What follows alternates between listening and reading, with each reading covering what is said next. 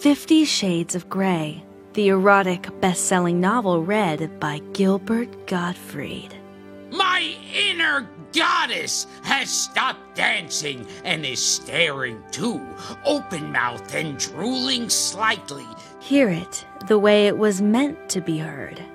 Keep still, he orders, and slowly he inserts his thumb inside me, rotating it around and around. Äh, hallo beim Retina-Cast. Heute Abend die Retinauten live um 20 Uhr im Livestream.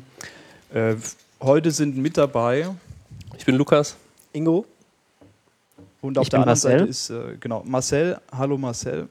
Und äh, wir sind ganz aufgeregt und haben überhaupt gar keine Ahnung, ob das überhaupt funktioniert. Aber wir haben heute einen Gast dabei und zwar äh, die Anne Helm. Hallo Anne. Hallo, ich gebe mein Bestes, dass es funktioniert. Ja, wir auch. Und wir hoffen, dass wir dann äh, nach diesen anderthalb Stunden Sendung noch Freunde sind. Na, mal sehen.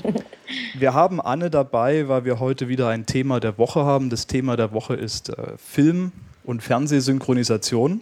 Und ähm, Anne ist Synchronsprecherin, eine der berühmtesten weltweit, glaube ich. Auf jeden Ähm, Fall. Und ähm, deswegen wird uns Anne heute ein bisschen was zum Thema Synchronisation erzählen und mit uns diskutieren, wenn wir bei diesem Thema ankommen. Vorher haben wir News, Marcel. Ich kann gerade nicht reden, weil gerade Safari abgestürzt ist. Achso, Hm, Computer. Marcel ist also für die Ja. nächste Stunde raus. Wir wollten über Revolution reden, steht hier. Wir haben ja, vor einiger Zeit eine äh, Pilotenprüfung zu Revolution gemacht, die neue JJ, ist es JJ Abrams Ja. Ja. Serie.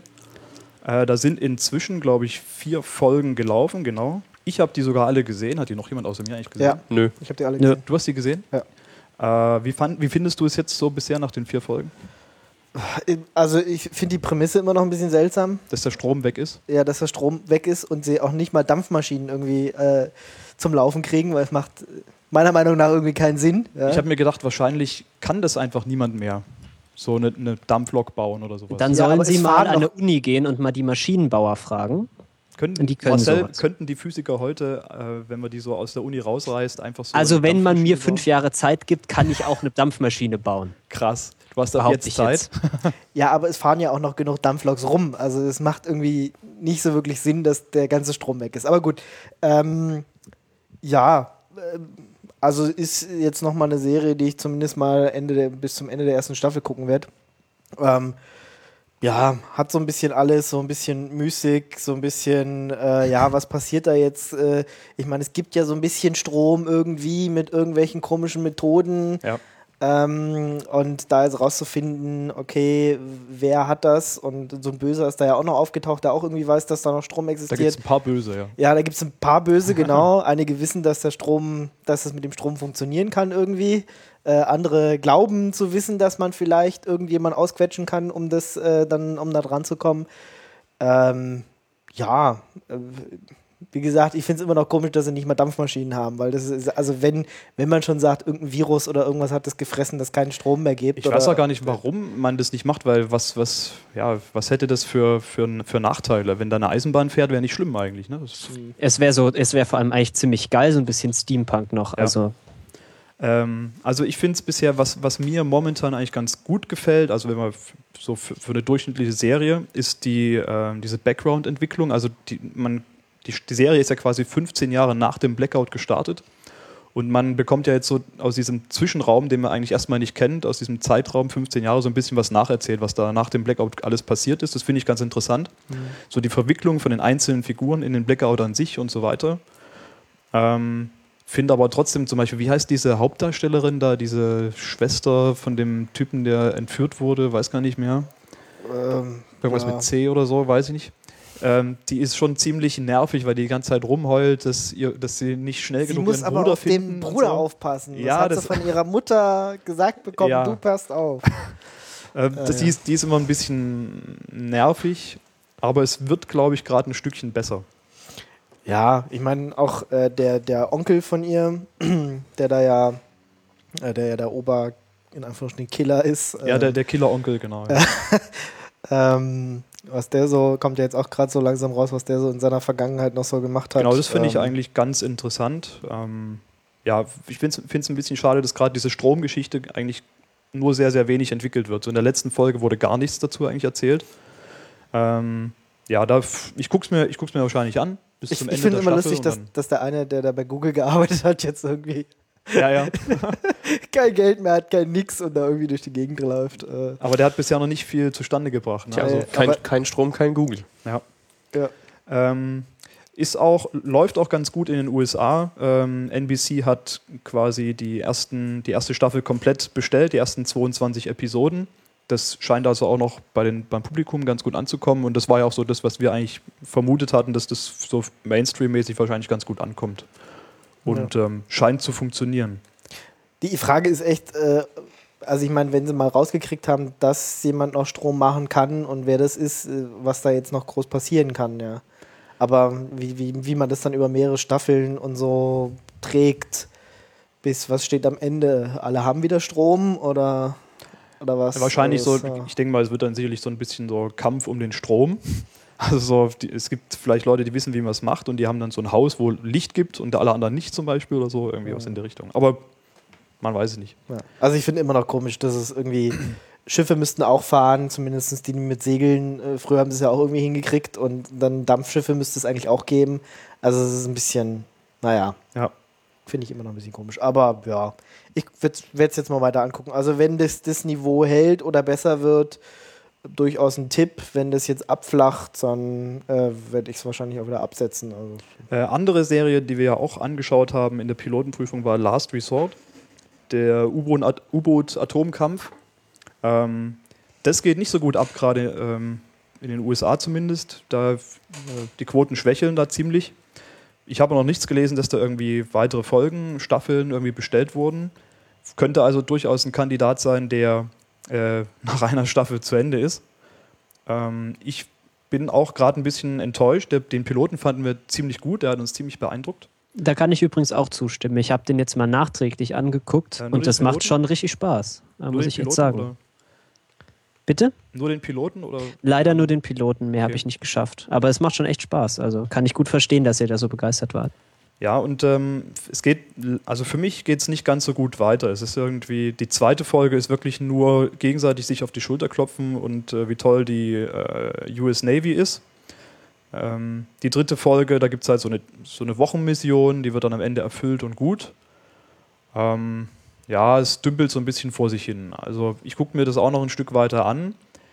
Ich denke aber, das Niveau von der Pilotfolge ist jetzt noch nicht so ganz gehalten worden und man muss eben mal schauen, wie das weitergeht. Also momentan noch nicht so toll.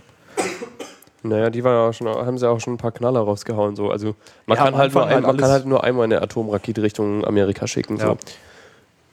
Das war dann schon ziemlich ähm, heftig.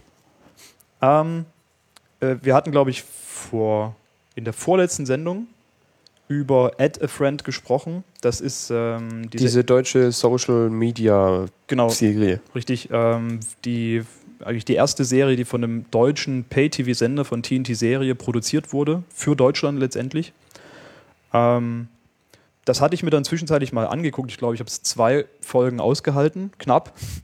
Ähm, das war wirklich nix. Also es ist, ähm, es wurde komischerweise in der Presse fast überall hochgelobt. Ein paar einzelne Blogger haben sich getraut, das nicht zu loben und da Kritik drüber zu schreiben. Ähm, letztendlich war das aber wirklich gar nichts. Also das ist gut, wenn wir jetzt so Sachen wie, keine Ahnung, wie heißt es alles, GZSZ, Marienhof und sowas, also so seichte Unterhaltung mag, dann kann man sich das angucken, aber es ist jetzt nichts, was irgendwie in, in einer Liga mit, mit US-Serien oder so, die man so serviert bekommt, spielen würde.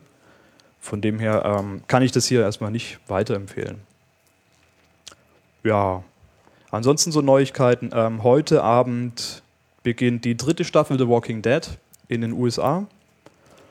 Äh, wer hat die zweite Staffel zu Ende geguckt? Ich. Du? Äh, Ja, ich freue mich auf die dritte. Es gab einen geilen Cliffhanger am Ende. genau, war interessant.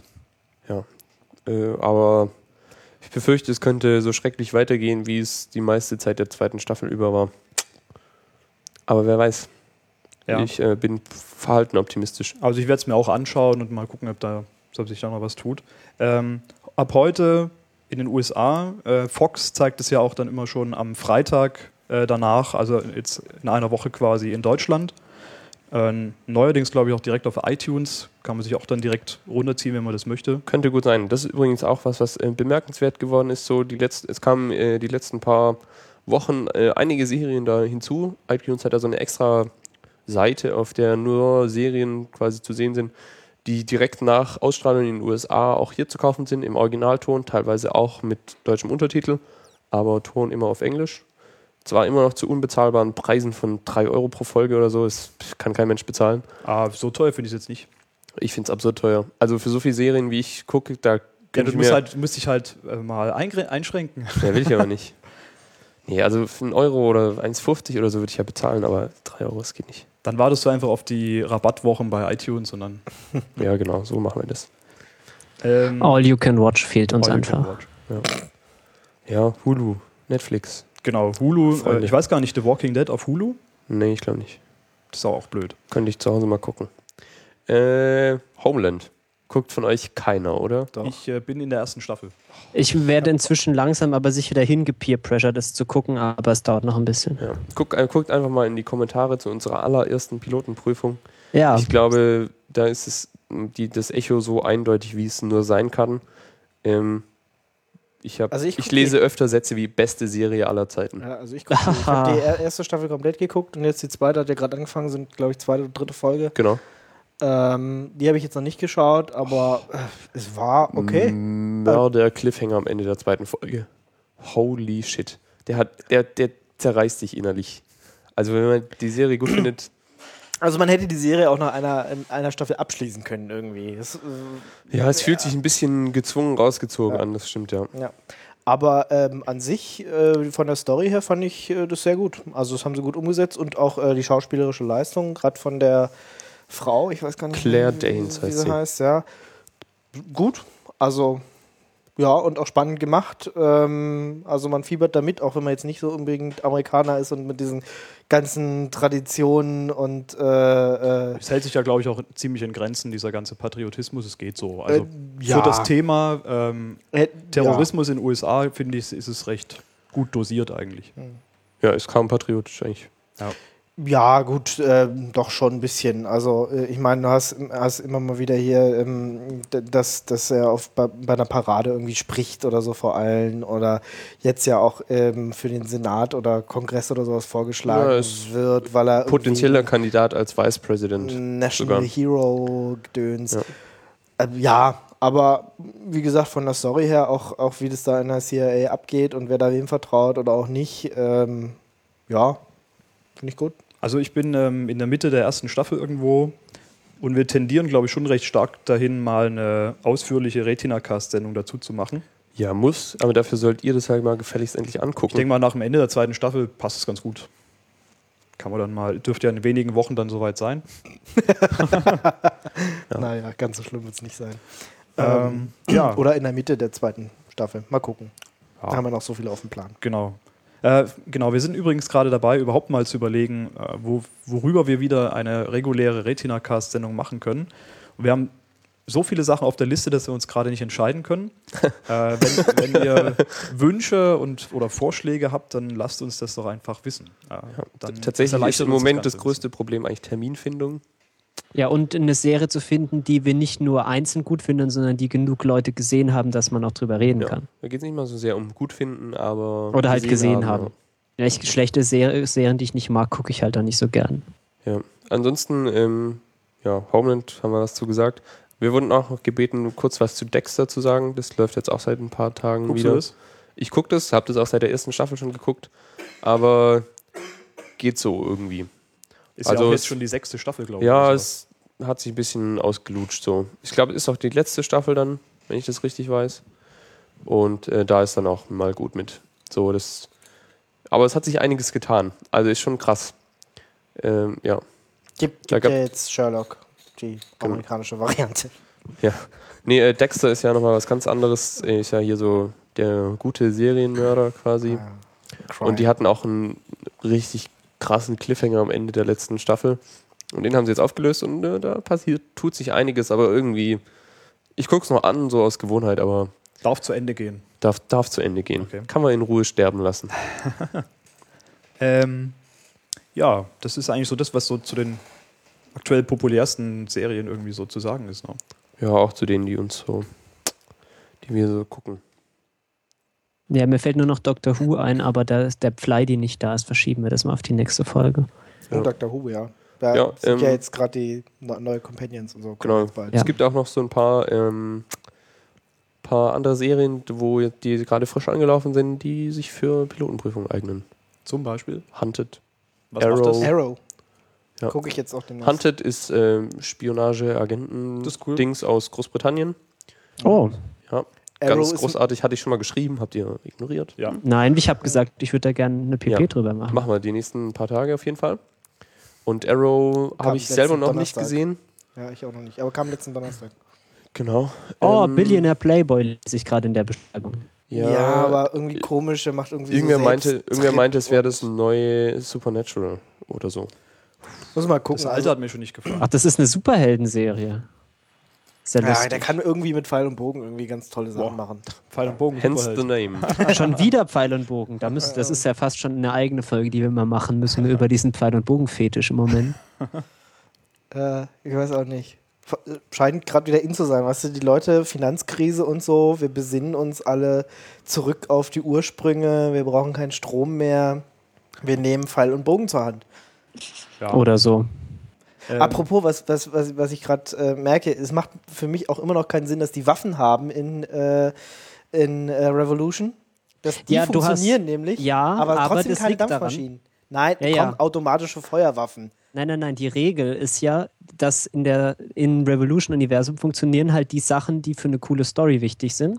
Und dazu gehören halt Pistolen. Ja, ohne Aber Waffen Dampfmaschinen sind halt langweilig. Ja, Pfeil und Bogen. Hallo, Dampfmaschinen sind so total cool und sexy. Also ich weiß gar nicht. Ja, aber ich finde, ein Aber Sniper nicht Rifle ist schon Story. wichtiger. Echt.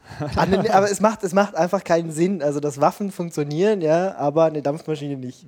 Sorry. Geht, Man könnte eine nicht. Dampfmaschine aus Pistolen bauen. Hast du da schon mal drüber nachgedacht, wie geil das wäre? Du meinst, die schießen immer hinten raus und bewegen dadurch Ja, dann. du äh, machst Zug? Pistolen an so ein Rad. Ja. So Revolver an so ein Rad und die feuern dann immer so Mhm. tangential und dann dreht sich das und du musst halt irgendwie eine Möglichkeit finden, automatisch nachzuladen. Gut. Hm? Super. Super Sache. Ja. Revolver-Dampfmaschine, gleich mein Titel. Hat, Ähm, hatte Marcel schon eine, äh, ein Thema für seine Masterarbeit? naja, die Revolver-Dampfmaschine und ihre Anwendung. Genau. Falls demnächst der Strom ausfällt oder Superhelden die Macht übernehmen, Ja. Genau. die Ähm, Dampfmaschine. Anne, du hast ja vorhin schon gemeint, du guckst nicht so viele Serien, aber guckst du ir- irgendwelche so regelmäßig? Äh, eigentlich nichts Aktuelles zurzeit. Ich gucke sonst immer so, ja, äh, meistens das alte Zeug, wo alle sagen so, was, das hast du noch nicht gesehen, das musst du unbedingt sehen. Ja, das machen wir ja auch öfter, öfters. Was wäre das zum. Beispiel? Ein Beispiel, was Äh, altes? Firefly zum Beispiel. Habe ich bisher, noch- hab ich bisher zugegeben noch nicht gesehen. Da bin Ich habe es auch am- vor ein paar Jahren gesehen. Vor zwei Jahren. Nee, einem. Gut, das erleichtert mich. Ich habe Das darfst gar du. Darfst, findest du es wenigstens gut? Ja, ich bin auf jeden Fall jetzt schon begeistert. Das ist schön. Ich glaube, unsere allererste Retina-Cast-Folge. ja, war Firefly. Nee, nee die Game of zweite- Thrones. Die erste Das war erste war Game of Thrones Firefly. und die Die zweite, zweite war war Firefly. Firefly. Oh, und da kann man gleich noch einen anderen interessanten Bogen schlagen. Firefly war die einzige andere Folge, bei der auch eine Frau dabei war. Also Stimmt, was. da war die Frau Ja. vom Jan, glaube ich. Nee, von Ingo. Nee, und deine der- Frau war dabei, Ingo, genau. Ja, äh, Ach, ja, das ist ja genau. interessant. Darüber solltet ihr euch mal Gedanken machen vielleicht. Äh, ja, das ist halt, ne, jetzt haben wir mit dir schon wieder eine Frau, die nicht Schon, so viele, schon wieder. schon, schon wieder eine Frau, die nicht so viele Serien. Zum zweiten Mal nach. Die wievielte Folge ist das jetzt? Ja, das ist ja das Problem. Du hast gesagt, du guckst nicht so viele Serien, deswegen Da ist es schwierig, wir eine nicht Frau drüber. zu finden, Ah, okay. die Serien guckt. Das ist halt so Ja. ein bisschen. Nee, Moment mal, das könnt ihr ja vielleicht, äh, weiß ich nicht, vielleicht gucken die ja eher andere Serien, über Ja, die glaub- ihr nicht so viel. Genau, also ähm, Bewerbungen von weiblichen Zuhörern bitte an feedback.retinacast.de.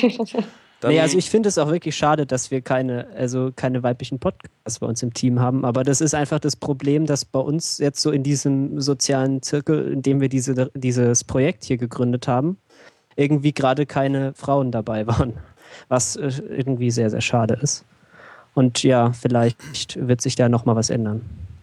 Hm. Ja, wir haben das ja durchaus schon thematisiert bei verschiedenen äh, Retina-Cast-Folgen. Ich erinnere mich an The Big Bang Theory, wo wir dann Ja. eben auch ein bisschen traurig waren, dass wir die weiblichen Rollen in der Serie nur aus männlicher Sicht beurteilen konnten. Ähm, ja, es ist halt schade, aber ja. Apropos Big Bang Theory geht natürlich auch weiter, ne? Also auch Das geht, Ah ja, How immer Met Your Mother geht auch. ja, ja, aber es hat auch gerade wieder angefangen. Ja, aber auch eher lahm. Ja. immer noch so Beziehungskram und irgendwie kann sich keiner Jupp. entscheiden, ja. Aber hey, einer ist im Weltraum Oh, Yay. cool. und wird da Ja. angemalt. Bei Abkack wird angemalt. Nicht schlecht. Okay, äh, sonst noch Serien, Neuigkeiten, andere Neuigkeiten. Andere Neuigkeiten. Ähm, hier steht The Rumble 2012 mit Ja. Jon Stewart und Bill O'Reilly. O'Reilly? O'Reilly O'Reilly? heißt der. Äh, ja, also ich bin ganz großer Daily Show-Fan. Das Beste, was man an politischer Satire und weiß nicht, kann man da Kabarett dazu sagen? Ich weiß es nicht. Also Ähm, normalerweise ist es politisches Kabarett, ja. Ja. Satire reicht schon. Ist aus. aber, ja, ähm, was es überhaupt so gibt. Und die Daily Show ist eigentlich schon immer gut gewesen. Aber speziell jetzt in Zeiten des äh, Wahlkampfs und des Näherrückens der Wahl in den USA wird es immer besser. Speziell, wenn äh, Jon Stewart wieder mal mit Romney auseinandernimmt. Und Bill O'Reilly kennt man ja vielleicht aus äh, Fuck It, We're Doing It Live und so. Ähm, Bill O'Reilly, das, das Gesicht von Fox News, ähm, dem konservativsten Nachrichtensender in den USA überhaupt. Und die zwei haben sich ähm, in ein, Audi in ein äh, belüftetes Auditorium gegeben. Ja, es war wichtig in der Werbung, haben sie gesagt, Air-Conditioned Auditorium. Mhm. Yay. Super. Haben sich auf eine Bühne gestellt und eine Stunde lang miteinander diskutiert. Ist sehr unterhaltsam, kann man sich angucken. Kostet 5 Dollar, dann kann man sich runterladen oder streamen. Ähm, ich finde das gut, ich finde, das lohnt sich.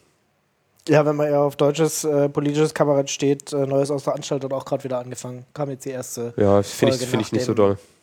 Ja, ich kenne das, ich Ja. kenne jetzt The Nee, aber also- ist halt im Vergleich dazu ein bisschen harmloser. Ne, Ja. einfach. Genau, also wer zum Beispiel die Heute-Show kennt, wenn man die Heute-Show gesehen hat, dann weiß man, dass da eindeutiges Vorbild die äh, Daily Show war. Mhm. Ja, heute Show ist auch. Funktioniert, funktioniert eigentlich ganz gut, finde ich. Und die haben ja jetzt auch okay, ja. äh, einen Preis gewonnen.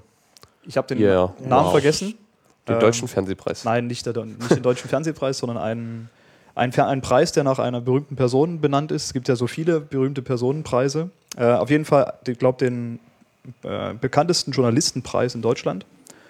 Und ähm, das war ein bisschen überraschend, dass ähm, die Heute-Show ein, also als Satiresendung einen journalistischen Preis gewonnen hat, Mhm. der normalerweise an irgendwelche Dokumentationsformate oder sowas oder Journalisten an sich vergeben wird. Äh, aber finde ich gut, weil ich finde schon, dass man da auch immer so ein bisschen ähm, gerade so politisches Tagesgeschäft so ein bisschen äh, wiedergespiegelt bekommt und so ein bisschen aufgedeckt, ent, ähm, ja, demaskiert bekommt, finde ich. Ja, ja. Äh, Finde ich auch ganz- gut. ganz okay. Kann man Ja. sich auch natürlich in der ZDF-Mediathek runterladen, also weil wir Ja, meistens das- ja keinen Fernseher haben. Das Schöne bei der Daily Show ist auch, dass man die in Deutschland im Internet nachschauen kann, einfach bei CBS online. Ach, das geht ohne Das geht ohne, ohne oder irgendwas, ja. Okay. Und äh, was Jon Stewart besonders gut kann, ist ähm, alte Mitschnitte aus dem Fernsehen zu zeigen. Äh, so, äh, wenn Politiker wieder auf einen, was interessiert mich der Scheiß, den ich gestern gesagt habe, dann zeigt er einfach mal, dass Mitt Romney vor zwei Monaten genau das Gegenteil gesagt hat von dem, was er gestern Funktioniert gesagt immer, hat. gest, immer super gut. Ja. Das äh, kennen wir ja, das altbekannte Spiel. Ja. Ja. Das ist äh, hier, hier und äh, drüben genau dasselbe. Ja. Okay. Ähm, ja, sollen wir zu den Filmen kommen irgendwie? Zu Ja, äh, Sneak ist, glaube ich, leer geblieben dieses Mal, weil keiner von uns in der Sneak war. Oder keine neuen Filme liefen, über die wir nicht schon geredet haben. Oder? Äh, ja, nee, also, ja, genau. Wir hatten ja in der letzten Folge schon über ein paar Sneak-Sachen gesprochen. Unter anderem hattest du, Marcel, ja äh, ein griechischer Sommer, heißt es, glaube ich, angesprochen. Ja. Oder auch der Pelikan-Film. Der Pelikan-Film, genau. Und ähm, ja, jetzt lief halt das, das vorletzte Mal bei der Sneak in Stuttgart genau dieser Film.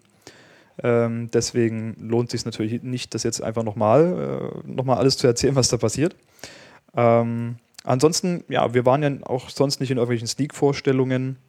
Darum gibt es da gerade nichts zu sagen. Äh, ich weiß gar nicht, Marcel, wie ist das in Karlsruhe bei der Sneak? Da kommen da überhaupt so aufregende Filme oder ist es so wie in Stuttgart, dass da eigentlich nie was Aufregendes kommt? Nee, also wir, bei uns ist es immer sehr, sehr gemischt. Also wir hatten zum Beispiel auch Drive in der Sneak, es lief Boah. Prometheus, es lief Tinker Tailor Soldier Spy. Also es liefen schon ziemlich gute Filme zwischendurch, aber die Strafe ist halt auch relativ hoch, wenn man da immer hingeht, weil halt auch die den Rest der Zeit laufen halt französische romantische Komödien. Ja, das ist ja hier, hier laufen eigentlich nur französische oder deutsche romantische Komödien. Aber es, es gibt halt, es gibt halt auch vor allem so alle ein, zwei Monate gibt es mal eine Original, eine OV-Sneak. Äh, und da ist halt dann Grund, also da ist die Tendenz dann schon ziemlich hoch, dass da wirklich ein guter Film kommt. Also Okay. das ist, da lief dann zum Beispiel Tinker Taylor Soldier Spy, was wirklich großartig war. Also wir sind einfach für die Sneak, glaube ich, hier in Stuttgart in der falschen Stadt. Ähm, Ja, Das kann durchaus ein- sein. Ich glaube, der letzte gute Film, der auch so ein bisschen blockbustermäßig ins Kino gekommen ist, war, meine ich, äh, Safe House, dieser Denzel Washington-Film. Und das war's dann auch schon. Ansonsten kommen da immer nur deutsche und französische Komödien. Ja, ist ein bisschen. Ja, also ich plagge auch gern mein Kino hier, die Schauburg. Ähm, wenn hier Hörer in Karlsruhe wohnen, kommt doch da montags hin. Es gibt sogar eine Brezel und Prosecco. Ähm, Wunderbar. es ist wirklich ein schönes Kino und das ist so schön klein und es ist keiner von diesen grauenhaften Multiplex-Kinos. Ich war jetzt irgendwie die letzten Wochen ein bisschen öfters im Kino als sonst und habe mal wieder festgestellt, wie furchtbar so Multiplex-Kinos sind. So, da stehst du für jeden Scheiß, musst du anstehen und du wirst irgendwie total schlecht behandelt und das ist völlig seelenlos, das deprimiert mich. Naja, Das gibt es übrigens, also wir, schauen ja in Stuttgart immer im äh, altehrwürdigen Metropol-Kino die Sneak. Das ist also auch äh, nix Multiplex. Aber es gibt ja in Stuttgart auch noch den UFA-Palast. Das ist äh, das große Multiplex-Kino mit, keine Ahnung, 12, 15, 18 Sälen. Da gibt es, wie ich letztens mitbekommen habe, auch eine Sneak. Ähm, jemand, dem ich auf Twitter folge, geht da auch hin. Aber da laufen, glaube ich, auch keine besseren Filme. Deswegen schade. lohnt sich auch deswegen nicht dahin zu gehen. Ähm, ja. Äh, Lukas, du wolltest, glaube ich, irgendwas sagen zum Thema Film und einen Film empfehlen. Ähm, jede Menge sogar. Me mehrere sogar. Ja. Ach, Ähm, wunderbar. Und es sind beides äh, skandinavische Filme. Der eine ist, äh, heißt Turn Me On, Dammit. Mhm. Kommt Ist aus das ein Erwachsener- Norwegen. Erwachsener Film? Oder? Nee, ist eigentlich mehr ein Teenie-Movie. Achso, okay. Ja. Und zwar geht es um die 15-jährige Alma aus irgendeinem schwedischen Dorf, äh, norwegisch. Moment Boah, mal, so heißt die eins. doch bei vier, oder? Dieses böse Mädel aufs. Ja, stimmt. Okay. Äh, pf, keine Ahnung. Ist auf jeden Fall eigentlich so ein Teenie-Film, wie man ihn, auch wenn er aus Amerika käme, schrecklich finden würde. Der ist aber ziemlich gut und ähm, zeigt so die Probleme, die die Alma da hat. Wieso sie ja in ihrem Dorf versauert. Und ähm, ja, geht vor allem um eine enttäuschte Liebe und unbefriedigte sexuelle Bedürfnisse. Mhm. Ja, Okay. und ist irgendwie ja, ähm, in einem sehr ernsten und ruhigen Ton erzählt. In keinster Weise irgendwie kitschig oder so oder irgendwie komisch, fremdschämen, peinlich. Ja, also so der beste ähm, Jugend-Pubertätsproblem-Film, den ich seit langem gesehen habe. Okay, ja. Ja. Äh, Ja, Genau. ja, Jugend und Pubertät habe ich auch einen Film dazu anzubieten. Ähm, ein Film, der in The Perks of Being a Wallflower heißt. Äh, der wird in Deutschland am 1. November unter dem Titel Vielleicht lieber morgen in die Kinos kommen. Ähm, das ist auch so ein Film, der spielt so in der Highschool und es geht um einen Jungen, der eben so ein bisschen, ja, Wallflower ist, also halt so ein bisschen äh, Mauerblümchen, also ich halt sehr introvertiert und zurück, äh, zurückhaltend ist und dann so ein paar Freunde findet, die auch so sind und dann, und dann eine Liebesgeschichte beginnt und das ist irgendwie alles wunderschön erzählt und auch irgendwie mal so eine originelle Liebesgeschichte, nicht so Boy meets Girl und dann streiten sie sich einmal und dann kommen sie wieder zusammen, dann streiten sie sich nochmal und dann äh, kommen sie wieder zusammen und dann müssen sie noch irgendein Problem gemeinsam lösen und dann ist der Film vorbei oder so. heiraten Sie. Und dann heiraten sie, genau. Das passiert alles nicht, sondern es ist irgendwie interessant und intelligent und interessanterweise auch, es ist eine Buchumsetzung. Und der Typ, der das Buch geschrieben hat, hat auch, das, hat auch den Film gemacht, was mich total überrascht hat, dass sowas auch mal passiert. Ja. Und ähm, ich wollte noch erwähnen, der Schauspieler, also die Besetzung ist relativ cool. Ähm, zum Beispiel Emma Watson als ähm, die eine, es ist ein Trio, das sozusagen die Hauptrollen spielt. Das Emma Watson ist die Dame in diesem Tri Trio und spielt es sehr gut. Dann Ezra Miller, den wir kennen aus ähm, We, We Need to Talk About Kevin, den wir ja letztes Jahr, glaube ich, beim Fantasy Filmfest gesehen haben. Mm, Ja, genau, stimmt, ja. ja. Ja, das ist auch ein sehr, sehr guter Schauspieler und ich konnte mich so, so musste eine halbe Stunde oder so kämpfen, bis ich ihn von seiner Rolle in diesem Film dann irgendwie los, losbekommen hatte, weil der ja so einen total garstigen Jungen spielt, so einen Psychopathen und in dem Film eben eher so eine lustige Figur. Das war, aber er ist auch ein großartiger Schauspieler. Also es ist ein sehr, sehr schöner Film. Der Soundtrack ist super.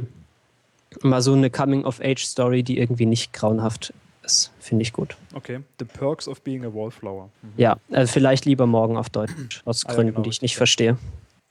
Ja, wobei das ist ja jetzt noch ein. Ich nehme an, das ist der Romantitel im Deutschen. Ah ja. Ist ja noch ein ganz angenehmer Titel. Also es gibt Schlimmeres, glaube ich.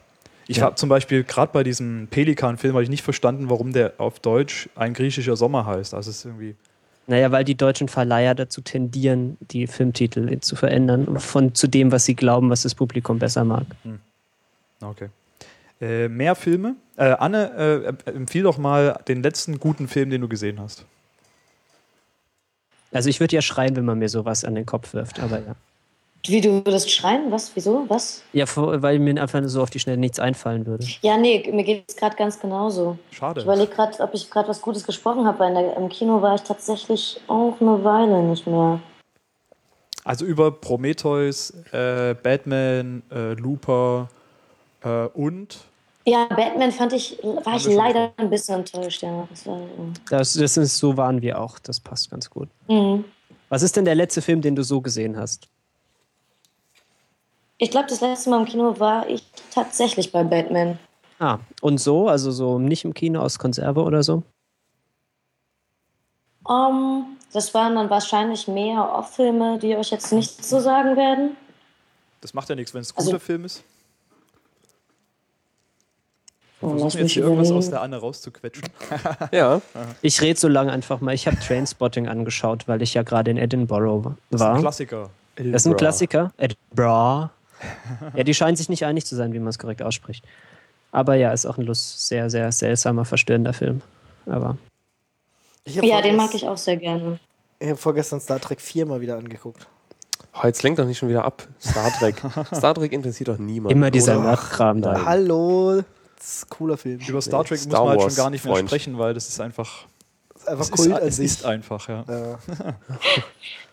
nee, kann man Ich sich auch mal wieder zu. angucken. Also äh, Star Trek 4 und Star Trek 8 äh, definitiv mal wieder eine Empfehlung hier. Und die restlichen äh, neuen auch, ja. Wie war das, dass man die mit den, die mit der geraden Nummer darf man, muss man doof finden? Oder, oder andersrum? Ach, da guckt euch die alle einfach alle an und entscheidet selber. Ich glaube, ich habe da ziemlich viele von gesehen, da war ich aber immer noch sehr klein. Irgendwas hat irgendwas mit Wahlen und Los An Ja, genau, das San ist der, ja, Francisco. genau, Das, das ist Nummer vier. 4, ja. ja. Die war lustig. Gott. ja, genau. Die haben wir mal wieder angeguckt. Das ist schon krass, wie die in den 80ern alle aussahen, Äh, wir, rumgelaufen sind. wir haben hier in unserem äh, Ablauf-Pad auch noch, da steht was von Birn-Vermächtnis. Möchte genau. jemand was dazu sagen? Das ist- Der heißt, der heißt Born. Ist der Wie, letzte, wie, wie geboren. die ist der letzte, den ich gesehen habe. Echt? Ja. Echt? Den neuen? Ja, den, genau, den allerletzten, also Ah, den okay. Vierer, den äh, Born-Vermächtnis. Und ist das- sehr, Ist er furchtbar? ja, er ist furchtbar. Ah, okay. Echt? Schön, dass Oh, wir drüber gesprochen haben. Also ich meine, sie haben, sie haben sich ja, also sie waren bemüht und haben es total verkackt. Nicht Das schlecht. ist, ist, könnte ist, man es, so ist zusammenfassen. es eigentlich dann genauso wie die vorherigen Filme oder ist es irgendwie anders? Ähm, es ist schon so ein Actionfilm und äh, ähm, also sie müssen ja am Anfang diese neue Figur einführen. Es ist ja nicht mehr der Jason Bourne. Es ist ja jetzt, ähm, oh, ich habe den Namen schon wieder vergessen, keine Ahnung, aber wird von äh, Jeremy Aaron Renner- Cross heißt er. Aaron Cross, okay. Joje. Ähm, also eine neue Figur und es wird halt versucht, den irgendwie in dieses Universum einzuführen, indem man so einen Teil ähm, parallel laufen lässt mit dem ähm, mit dem Film davor, mit dem, was war das, Born Ultimatum. Ähm, also sieht man so ein paar Szenen aus diesem Film auch, die dann irgendwie in einen anderen Kontext gepackt werden, um ja zu zeigen, boah, der ist da auch irgendwie in diesem Er war nie der. Einzige. Ist aber gar nicht so schlecht eigentlich von der Idee, finde ich. Genau, das ist gar nicht so schlecht, aber irgendwie erstens dauert es ewig, bis sie den so eingeführt haben. Ja, dann rennt er da irgendwie in der Wildnis am Anfang rum, da denkt man noch, okay, ja, könnte spannend sein. Und irgendwie, ja, bis sie dann mal irgendwie auf den super hyper bösen treffen und ähm, ist es auch gar nicht ganz klar, warum die eigentlich verfolgt werden oder warum dieses Projekt jetzt ausgelöscht werden soll. Also alle, die in diesem Teilprojekt waren. So ging es mir wer- eigentlich wer- mit, mit, den, mit den ganzen Bourne-Filmen. Dass das eigentlich immer alles, es ist, ma, ma, da ist ein Haufen Action passiert, Mhm. aber man weiß gar nicht, warum eigentlich alles ist. Hätte, Jetzt weißt du doch eine Verschwörung. ja. Ja, ja, aber wer gegen wen verschwört, ist immer so ein bisschen beliebig, glaube ich. Ja, und hier ist es jetzt nochmal. Irgendwie, du siehst irgendwie zwei Politiker, die sich irgendwie unterhalten und das gucken irgendwie ein paar Leute und dann entscheidet irgendwie einer, boah, wir müssen jetzt alle umbringen. So. Und du denkst, okay, warum? Und dann dieser Actionheld hier ist, ähm, ist irgendwie auf blauen und roten Pillen oder so. und ich habe nicht ganz verstanden, warum er jetzt welche wann nehmen muss und äh, wieso. Und sie reisen dann irgendwo hin, äh, weil er dann noch eine Frau gerettet hat, ja, und am Ende irgendwie, das Größte ist dann die Frau, die vorher völlig fertig war, weil gerade irgendwie ihr komplettes Leben auf den Kopf gestellt ist und Leute versucht haben, sie zu erschießen, äh, bringt am Ende den super, super hyperdolten Bösen um, der sie jagt. Also es ist so okay, was war das jetzt? Ja, hatten sie keine Lust auf einen großen Endkampf oder so? Die tritt den einfach vom Motorrad. So, der, der super, hyper tollste böse Schurke, den sie finden konnten und dem nachgeschickt haben, dass der die umbringt, die tritt den einfach vom Motorrad. Ich so, okay. Das finde ich jetzt aber zum Beispiel einfach mal super. Weil sie, so, sie schicken ihren besten Mann und dann ist der einfach, ein- der kann einfach trotzdem schnell sterben. ja, also, nee, muss doch Muss nicht super. schlecht sein. vorher war ja schon eine endlos lange äh, Motorradjagd und, und am Ende, tuff, Kick, Bom. Heißt das sowohl der Plot ist scheiße, als auch die Action-Szenen? Also die davor waren gar nicht so schlecht, aber die, die, gerade dieses, wie, wie sie es dann gelöst haben am Ende, habe ich gedacht, hm, so da Weil ihnen das ist, das irgendwie ist ja für, ein- das wäre für einen Actionfilm schon ein echtes Problem. Ja. Wenn sowohl die Handlung als auch die Action-Szenen schlecht sind, gibt es eigentlich nicht mehr viele Gründe, warum man sich das anschauen sollte. Es sei denn, man mag einfach die Reihe. Ja, na, deswegen bin ich ja eigentlich reingegangen, so. weil ich gedacht habe, okay, Born muss irgendwie gut sein. Aber wir haben ja, war, waren ja im Hintergrund, war ja so ein bisschen äh, Geplänkel, äh, irgendwie der ähm, eigentliche Drehbuchautor äh, oder der eigentliche ähm, der Regie führen sollte oder so, der wollte, der sollte das nicht mehr machen und dann brauchten sie einen neuen und dann hat aber ähm, ja, dann brauchten sie irgendwie auch noch einen neuen ähm, Helden, Superhelden, weil äh, ja, das hat irgendwie nicht alles geklappt und deswegen ist es ja jetzt so geworden. Eigentlich habe ich ja gedacht, okay, der, der Dings, wie heißt der, der Jason Bourne-Darsteller? Ähm, Matt ähm, Damon. Matt Damon. Matt Damon. Genau, der macht's, der, der macht's noch weiter. Und es wäre auch irgendwie, hätte auch irgendeine Konstellation gegeben, wo das geklappt hätte, aber irgendwie hat sich da irgendjemand durchgesetzt und jetzt ist sowas rausgekommen. Und das ist dann halt so ein bisschen schade, das tut dann so ein bisschen weh. Also es hätte, es hätte irgendwie die neue James Bond-Reihe in cool werden können und sie haben es verkackt. Nee, also Da ist es das ist auch ein, ein dickes Brett, das die noch zu bohren haben da. ah. aber James Bond, 50 Jahre, kommt ja jetzt auch. Äh, Genau, da kommt ja bald Skyfall, glaube Ja, ich habe da Bock auf diesen Film. Das ist total ungewohnt, weil ich Auf eigentlich den James neuen Bond? James Bond nicht leiden kann. Aber dieser Skyfall, das sieht doch schon ziemlich geil aus. Ja, doch. Der ja. soll auch sehr viel äh, besser sein als äh, die Vorgänger. Okay. Also Oh, Casino Royale fand ich toll. Ja, der war Quantum gut. Trost Der war war, eher ein bisschen lahm. Anne, warum soll der besser werden? Ach, ich habe da so Insider-Infos, die mir das gesagt haben, dass so. was sie davon Oh. gesehen haben, schon äh, sehr viel mehr Charme wieder hat. Der Das ist gut. Charme der- ist gut. Der Trailer sieht ja auch echt gut aus. Ne? Ja. Ja, ja. Der neue Song von Adele, ähm, den hört meine Frau auch schon hoch und runter. Ja, sie heißt nicht jetzt eher- Adele? Ich dachte immer, sie heißt Adele. Adele. Adele. Nein, das ist ähm, die schwäbische Abschiedsformel. Ach so, deswegen sagen die. Ich dachte, die wäre nur sehr, sehr bekannt. Nee. Das war so flach, das tut weh. Okay, ich würde gerne noch über einen anderen Film kurz sprechen, bevor wir hier ähm, die Niveausenke erreichen. Äh, tu es. Und zwar ist es auch ein norwegischer Film. Wird Oh, gemordet? Ich weiß auch nicht, wie ich Ich hab die irgendwie, bin zufällig auf die gestoßen und die waren beide gut. Ja, skandinavische Filme sind einfach Ja, super. ich weiß nicht, kennt jemand von euch Jo Nesbo? Gesundheit. Ich kenne den Namen. Ja, ist, äh, Der schreibt, macht der, Schriftsteller? schreibt der Krimis? Nee, Thriller, Genau. oder? ja doch. Also ich weiß nicht, ob er nur Krimis schreibt, aber auch. Und dieser Film ist eine Verfilmung eines seiner Bücher. Ähm, Welcher? Äh, Headhunters heißt er. Ich weiß jetzt leider nicht, ob das Buch auch so heißt, weil ich das Buch nicht gelesen habe. Ähm, Wahrscheinlich nicht. wahrscheinlich nicht. Ähm, genau, spielt in Norwegen, geht um einen Headhunter, also ne, hier, Kopfgeldjäger. n- nein, Nee, äh, ein, der äh, äh, ein Recruiter. Das Buch heißt Business. Ah, okay, genau ja, doch, okay. Genau, der halt also Menschen für den richtigen Job findet. Und ähm, der ist neben seiner Tätigkeit als Headhunter auch noch Kunstdieb, um sich und seiner Frau äh, einen äh, enorm luxuriösen Lebensstil zu ermöglichen. Weil er glaubt, dass seine Frau ihn sonst verlässt. weil es sonst keinen Grund gibt, mit ihm zusammen zu sein. Das ist ja traurig. Und ähm, ja, ist traurig, aber äh, Grundstoff für witzige Action. Und zwar, wie das halt so kommen muss, geht bei einem dieser Kunstdiebstähle was schief. Und der Mensch, dem dieses Gemälde vorher oder eigentlich gehört, ist dann hinter ihm her. Und genau, es verwandelt sich dann in die andere Variante des Headhunters. Ah, okay. Genau, und ähm, das ist sehr witzig gemacht, weil es ein, kein plumper Actionfilm ist, sondern manchmal sehr auch nüchtern und äh, eigentlich so ganz einfach Ist gemacht das nicht der Film, wo ähm, der Schauspieler mitspielt, der bei Game of Thrones den Jamie spielt? Genau, ja, ja, Ah, genau. genau, Also ja. genau, der Kingslayer ist der Böse. Ja, passt ja. Ja. der kommt da auch nicht mehr runter.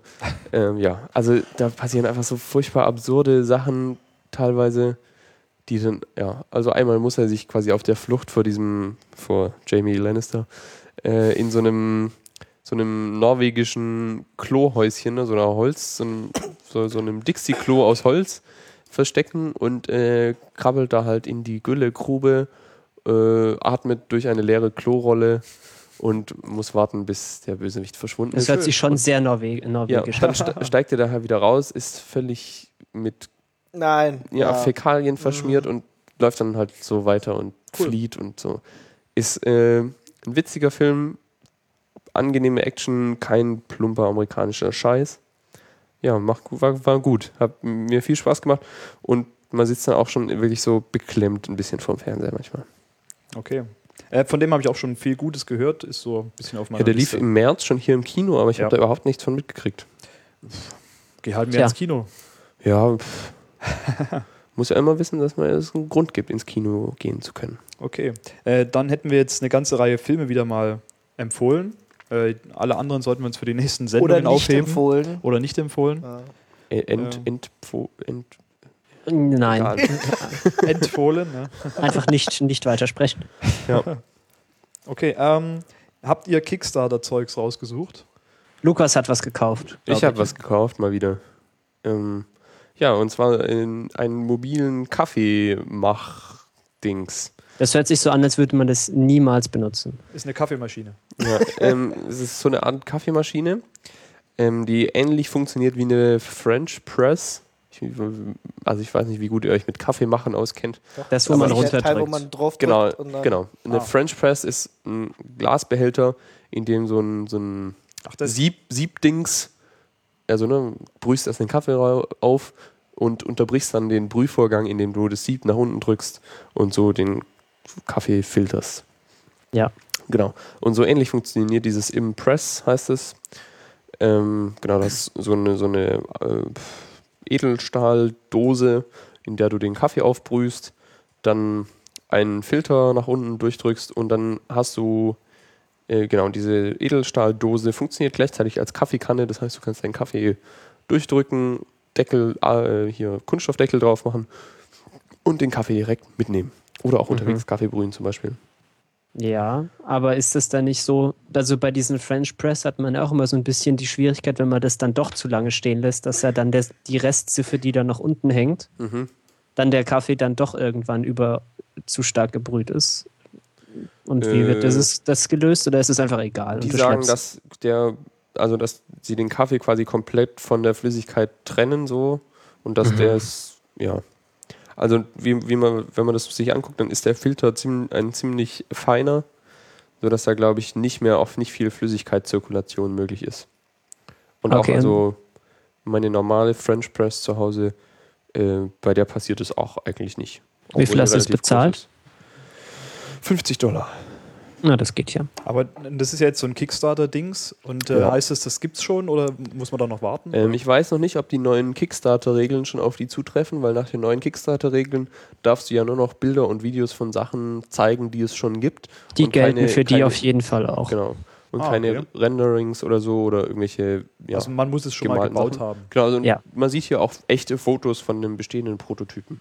Ja, das Problem ist ja eigentlich bei diesen Projekten meistens nicht so der Prototyp. Also außer bei den ganz hoffnungslosen Projekten. Ja. Die Ähm, es Frage ist ja ob sie meistens dann die das- groß, die Ja, groß genau. äh, äh, ähm, Ob sie alle Unterstützer beliefern können. Ja, ob sie halt die ähm, Produktion hinbekommen. Produktion im großen Maßstab auf die Reihe kriegen. Also ich bin ein bisschen angefixt. Ich finde, das klingt ganz cool. Ja, finde ich auch wahnsinnig cool. Ja. Ich könnte mir einfach vor, ja, da müsste man eigentlich noch eine mobile Variante haben, um unterwegs heißes Wasser machen zu können. Weil Ja, im Hörsaal dann. Das Ja, wäre schon ja, cool. Ja, ja, ja. Ich will im Hörsaal Kaffee. Gibt es sowas an der Uni nicht? Irgendwie so ein. Ja, es gibt Ja, aber der ist halt Kaffeeautomaten, da ist scheiße. der Kaffee halt ekelhaft. Gibt es da nicht auch so heißes Wasser für Tee oder so? Oh, doch, stimmt. Bei uns Oh, man könnte bei den Chemikern vorbeigehen und sich da heißes Wasser holen. Und sich das kochen lassen? Einmal heißes Wasser bitte. Bunsenbrenner. Ja, Nee, bei uns in der Kantine gibt es tatsächlich heißes Wasser und dann könnte ich mir da Kaffee selbst machen. Siehst du? Ja, ich finde es eigentlich einfach nur cool, ob ich das wirklich benutzen will, werde, weiß ich noch nicht. ja, damit hast du ganz gut Kickstarter zusammengefasst für viele Sachen. Ja. Ich warte immer noch auf die Replikatoren. Replikatoren? Ja. Ach so, ja, ja. Gibt's Tee bestimmt-. Es gibt bestimmt ein Kickstarter-Projekt, aber ob da jemals was rauskommt dabei. Dein Geld Ja. nehmen die bestimmt. Ja, du Ich machst da nicht, halt einen ähm, Tee und es schmeckt halt nicht ganz nicht nach Tee. Weiß nicht, Anne, hast du schon mal was gekickstartet? Nein. Noch nie. Also Gar nicht, nicht. nicht bei Kickstarter, nicht bei Indiegogo oder Inkubator oder wie die alle heißen. Nee, aber ich bin für Empfehlungen offen. Das Also Problem ich ist, es ist ja alles immer so zeitlich so begrenzt. Ja. Ja, ich habe da auch noch nie was, noch Ja. nie Geld rausgeschmissen. Ja, es, ja, oft kriegt man es erst mit, wenn es schon zu spät ist. ja. ja, es ist auch, also es gibt so ein paar erste Enttäuschungen. Ähm, es gibt Sachen, die sind schon vor einem halben Jahr offiziell fertig geworden, aber ich habe nie was gekriegt. Aber, Wirklich, das ist mir noch nicht passiert. ja doch, dieses Risiko ist mir eigentlich auch bewusst. Schön abgerippt lassen. Ja, aber so ist halt, ne? Also, damit musst du halt rechnen, wenn du das machst. Ja.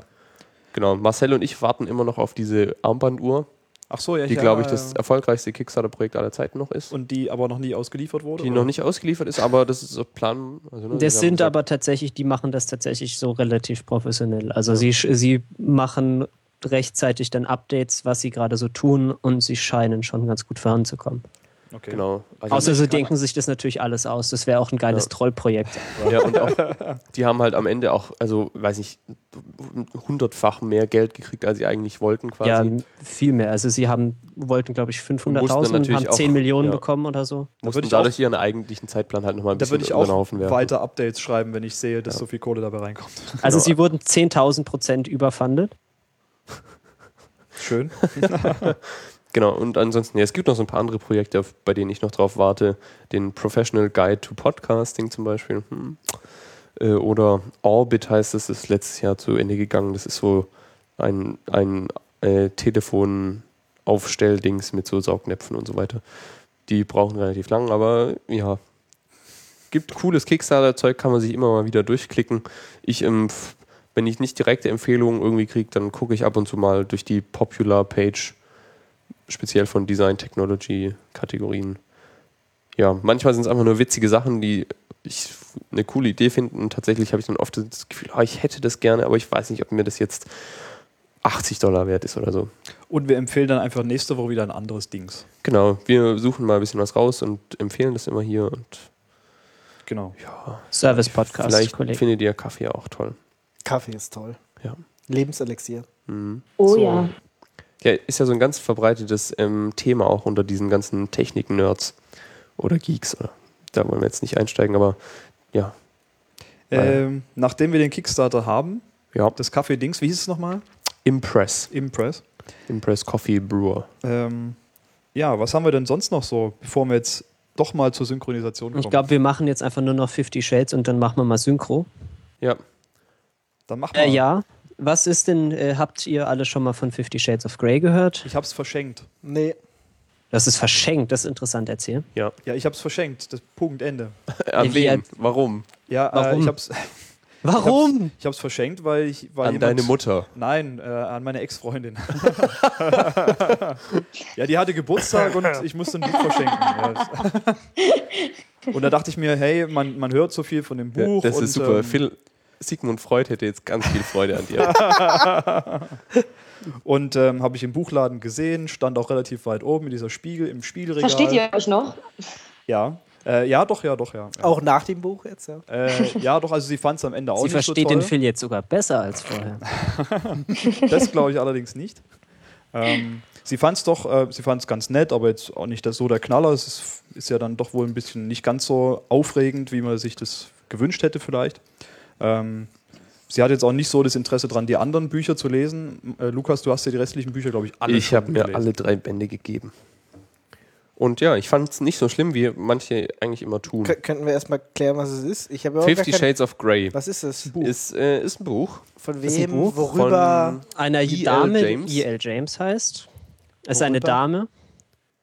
Und es geht, es ist im Prinzip, also es ist Twilight-Fanfiction in Buchform. Ah, okay. Ja, aber es hat nichts mit Twilight zu tun, ist nur so der Anlass gewesen, wenn ich das richtig so. verstanden habe. Nee, es war mal eine Twilight-Fanfiction und irgendwann Ja. hat sie dann festgestellt, dass das eigentlich ganz cool ist, so, dass Leute sich dafür interessieren. Dann hat sie halt äh, Twilight weggelassen, also halt die Namen geändert und Vampire rausgelassen und es dann als Buch verkauft. Also es ist auch wirklich so, das hat angefangen auf fanfiction.net als Kurzgeschichte. Ja. Und das Spannende ist, dass E.L. James ist eine 49-Jährige aus London oder in London geboren, glaube ich. Äh, ja, Britin. Und äh, die schreibt ein Buch über äh, verschiedenste sexuelle Praktiken, Fantasien. Ja, eigentlich ist es ja eine, eine sehr, sehr klischeehafte, sehr, sehr standardmäßige romantische Geschichte über die Beziehung von einer Dame, die Anastasia Steele heißt, und ein Herr namens Christian Grey, was beides so richtige Pornonamen sind, ich weiß auch nicht. Allerdings. Und er ist eben äh, hier super Multi- Multimillionär, Millionär. bla bla bla. Und sie ist eines anscheinend auch sehr gute College-Studentin, die irgendwie super Noten hat äh, und trotzdem irgendwie kein Selbstbewusstsein hat und leider dann doch so dieser, diesen ganzen dummen, dummen Klischees irgendwie verfolgt. So, ja, sie läuft dann diesem Mann hinterher und muss sich dann irgendwie, naja. Ja, und dann haben sie halt BDSM 6. Ja, wobei es ist gar nicht so viel SM. Ähm, ja, also viele, ähm, was ja, also dieses Buch hat ja in der Öffentlichkeit so nach meinem Eindruck ein bisschen den Ruf, als wäre es jetzt so ein, äh, ein, ein Pornobuch, bei dem es vor allem, ja, da geht es um Schmerzen und ähm, ja, Submission. Menschen, genau, Menschen binden sich irgendwo fest und so. Dabei ist es eigentlich gar nicht so schlimm. Also die haben, also er hat, hat bisher vor ihr ein ähm, etwas ungewöhnliches Sexualleben geführt, indem er, ähm, ja, also er ist äh, do, do, dominanter, ja, hier dieses Dom. Dominance-Submission-Dings, genau. Und er hat sich quasi so Submissives gehalten. Also, äh, ja. Hat dann so äh, mit Frauen so äh, Verträge unterschrieben auf einer vertragsbasierten Beziehung, mit denen äh, Geschlechtsverkehr gehabt und dabei verschiedenste Dinge gemacht, die viel mit Fesseln, Schmerzen und so zu tun hatten. Genau. Und aber der eigentlich, also das fand ich eigentlich, ich fand es nicht so schlimm wie alle, also wie ich vielleicht erwartet hätte auch, Was so war nach dem, was gut? ich gehört habe. Was ich tatsächlich einigermaßen gut fand, war so die Geschichte, die sich über ähm, die Beziehung zwischen den beiden und wie die sich so entwickelt. Okay. Weil, also, wie das so, ähm, Christian Grey ist ein bisschen ein gebranntes Kind, hat irgendwie ein, ist äh, als Kind, ähm, irgendwie seine Mutter war, auf Englisch heißt es äh, Crack-Whore, also irgendwie. Ja, Crackhure. ja, genau, Crackhure. und ähm, genau, ist dann bei, ist adoptiert worden, auch irgendwie bei einer reichen Familie gelandet und mit Anfang 20 mega erfolgreicher Unternehmer geworden.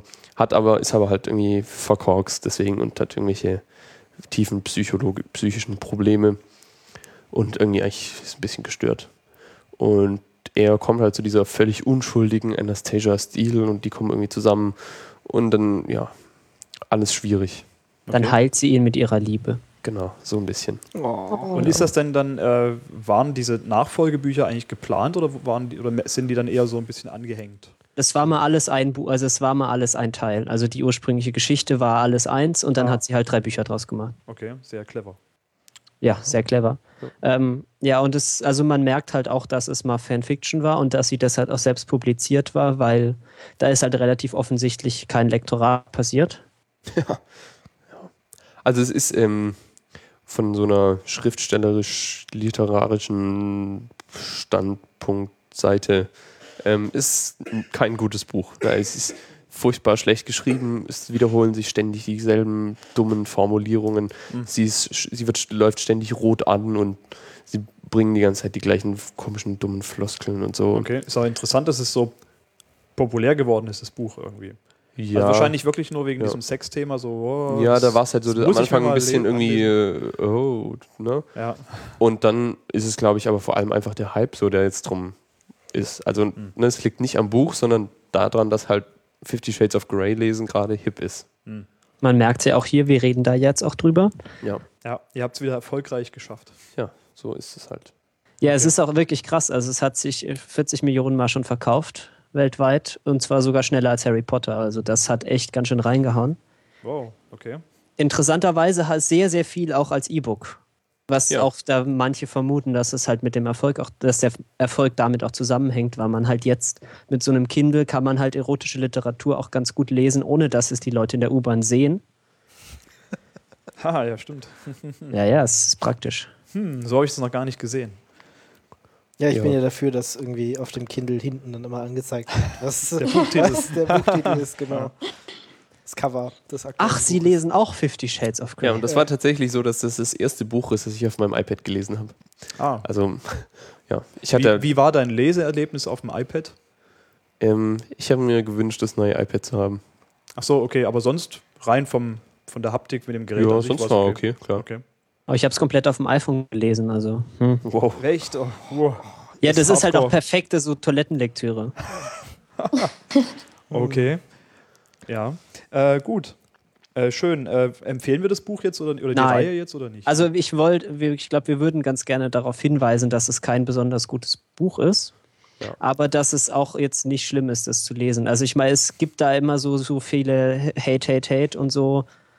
Ja, lest es halt einfach, wenn ihr Bock drauf habt. Ist ja jetzt nicht so schlecht, wenn Leute irgendwie was über Sex lesen. Das tut ja niemandem weh. Ich persönlich finde es ein bisschen schade, dass es so unfassbar bekloppte, abgestandene Geschlechterrollen irgendwie hat. Also der irgendwie, der Mann ist halt reich und die Frau ist halt irgendwie nur mit Hinterherlaufen beschäftigt. Das wäre mir lieber, wenn es nicht so ist. Aber immerhin ist es nicht ganz so creepy wie Twilight. okay. Es gibt tatsächlich sogar ein paar Stellen in dem Buch, die ich ähm, einigermaßen interessant finde oder beziehungsweise sogar also witzig und cool. Und zwar sind es immer, wenn sie, ähm, die schreiben sich die ganze Zeit so E-Mails und die sind auf eine interessante Art und Weise witzig und ja, gut gemacht. Stimmt, die sind tatsächlich das, das Beste an diesen Büchern. Ja, finde ich auch, weil die so ein bisschen auch ähm, ähm, Subtext immer ähm, transportieren über Betreff der E-Mail und ihre Signaturen. Also bei ihm steht immer drunter Christian Grey, CEO von Grey Enterprise Holding oder so. Und dann steht halt immer, was ich, äh, was ich hier wütender CEO von bla. Ah, okay. Ah, Oder irgendwie. ah, okay. Also ja, es ist mal ein neues Medium, das hat man jetzt noch nicht so gesehen, um irgendwie Geschichten zu erzählen. E-Mails. Genau. Und Also dann, genau, und die, die Be- Bet- Betreff und ähm, äh, Signatur unten drunter geben halt immer noch mal so ein bisschen Zusammenhang oder so eine, so eine subtile Nachricht noch zum eigentlichen Inhalt der E-Mail. Ja, und, Und sie sind dabei halt auch irgendwie so auf einigermaßen irgendwie gleicher Stufe und sie, weil sie scheint irgendwie so, also bei die Dame, äh, die Anastasia, die hat immer so dieses Problem, wenn der Christian Grey im Raum ist, dann ist sie nicht in der Lage, klar zu denken. Und das macht halt die Szenen immer so ein bisschen anstrengend, wo die beide im gleichen Raum sind, weil sie dann halt nur mit Vögeln beschäftigt sind. Aber wenn sie sich E-Mails schreiben, da sind sie halt in der Lage, tatsächlich mal eine Unterhaltung irgendwie zu führen und das ist dann immer ganz interessant zu lesen. So. so. So. Und ansonsten, letzter interessanter Punkt. Ich würde mich freuen, wenn dieses Buch verfilmt wird und Emma Watson die Hauptrolle spielt. Da gibt es so Gerüchte im Internet. Ich glaube nicht, dass es wahr wird. Es gibt auch Gerüchte, dass so Ryan schlimm. Gosling, also Ryan Gosling Wow. Christian Grey spielen soll. Das wäre Ähm, also. Und dass der Screenwriter von American Psycho das Skript schreiben soll. okay. Das Was ich wieder eine gut. sehr, sehr amüsante Kombination fände. weiß nicht. Anne, könntest du dir vorstellen, die zu sprechen? Äh, Du musst eigentlich nur stöhnen. Also ich, ich habe das Buch nicht gelesen und es interessiert mich ehrlich gesagt jetzt nicht so wahnsinnig. Aber ich würde es natürlich nicht ablehnen, wenn es sich ergeben würde, glaube ich. Ja, ich glaube, da ließ, ließe sich auch gut Geld damit verdienen. Ich wette, das wird verfilmt. Bestimmt. Das muss muss, verfilmt werden. Ja, ich kann mir halt nicht vorstellen, wie sie das verfilmen und dann noch ins Kino bringen wollen. Also wenn sie wirklich das so lassen, wie es in dem Buch ist, weil das ist halt einfach nur Rumgevögel. Also ich Ja. meinte, dann musst du Ja, ja, ins das kann man ja irgendwie gehen, ausblenden. willst. Da wird sich halt noch jemand eine, ähm, eine filmmäßige Story dazu überlegen. Hat ja bei Sex in the City auch geklappt. Das wäre lustig, wenn es eine bessere Story hätte in Filmform als in Buchform. Ja. Und dann. Äh, Dann wäre das eine, eine neue erste Premiere so. Bestverkauftes E-Book und das erste, wo die Story in der Verfilmung besser ist als im Buch. Das ist krass. und dann schreibt bestimmt irgendwann noch jemand ein Buch, das dann auf dem Film basiert. Da kann man auch direkt mal das Buch zitieren. Another First. Ja. Okay. Ähm, genau, ich wollte noch ganz kurz erwähnen, ähm, solche Werke, die sehr erfolgreich und dann nicht besonders gut sind, ähm, die sind natürlich immer, haben da auch den Vorteil, dass es sehr, sehr gute Parodien dazu gibt. Äh, meine Lieblingsparodie ist äh, ein Twitter-Account und ein Tumblr-Log namens 50 Sheds of Grey. Also Hütten, äh, nee, Shed, äh, ist, ich kann kein Deutsch. Schuppen. Genau, Schuppen, wie der Sowas- Gartenschuppen. Sowas wie Shaq. Ja, ja, Gartenschuppen halt. Ähm, und das kann man sich einfach mal angucken. Das fängt, es sind immer so kurze Texte mit einem Bild von einer Scheune, wo halt so, das fängt so an mit irgendwie äh, verletze mich, ich möchte Schmerzen spüren. Du siehst scheiße aus und du bist schlecht angezogen. Und sowas. Okay. Es ist sehr lustig. Es gibt auch ein Buch, kann man sich auch mal kaufen. Das Und heißt wenn auch man- so? Fifty Shades of Grey, ja. Okay. Äh, und wenn man möchte, gibt es im Internet auch einen schönen Generator, der einem einfach Sexszenen ausspuckt. Wenn man mal äh, 50 verschiedene Euphemismen für alle möglichen Geschlechtsorgane haben möchte, kann man sich das auch mal angucken. Ich, ich benutze es gerade als Blindtext für eine Webseite, die ich gerade mache. Ähm, es ist ein bisschen schwierig, weil das darf dann halt niemand anders sehen. Aber dafür bin ich sehr amüsiert, immer wenn ich es Ja, dann lese. das war sehr witzig. Der Marcel hat mir äh, ein, eine Preview dieser Seite geschickt und ich habe dann so angefangen, die ersten paar Sätze von diesen fiktiven Blogartikeln da zu lesen. Was? ja. Aber ja, das ist auch sehr schön. Da hat sich, ähm, ja, Fifty Shades of Grey ist halt einfach ein Meme geworden und es hat sich da ein sehr großes Netzwerk so drumherum gebaut. Es gibt zum Beispiel auch Twitter-Accounts für jeden Charakter aus dieser Serie und die spielen dann so das Buch auf Twitter nach.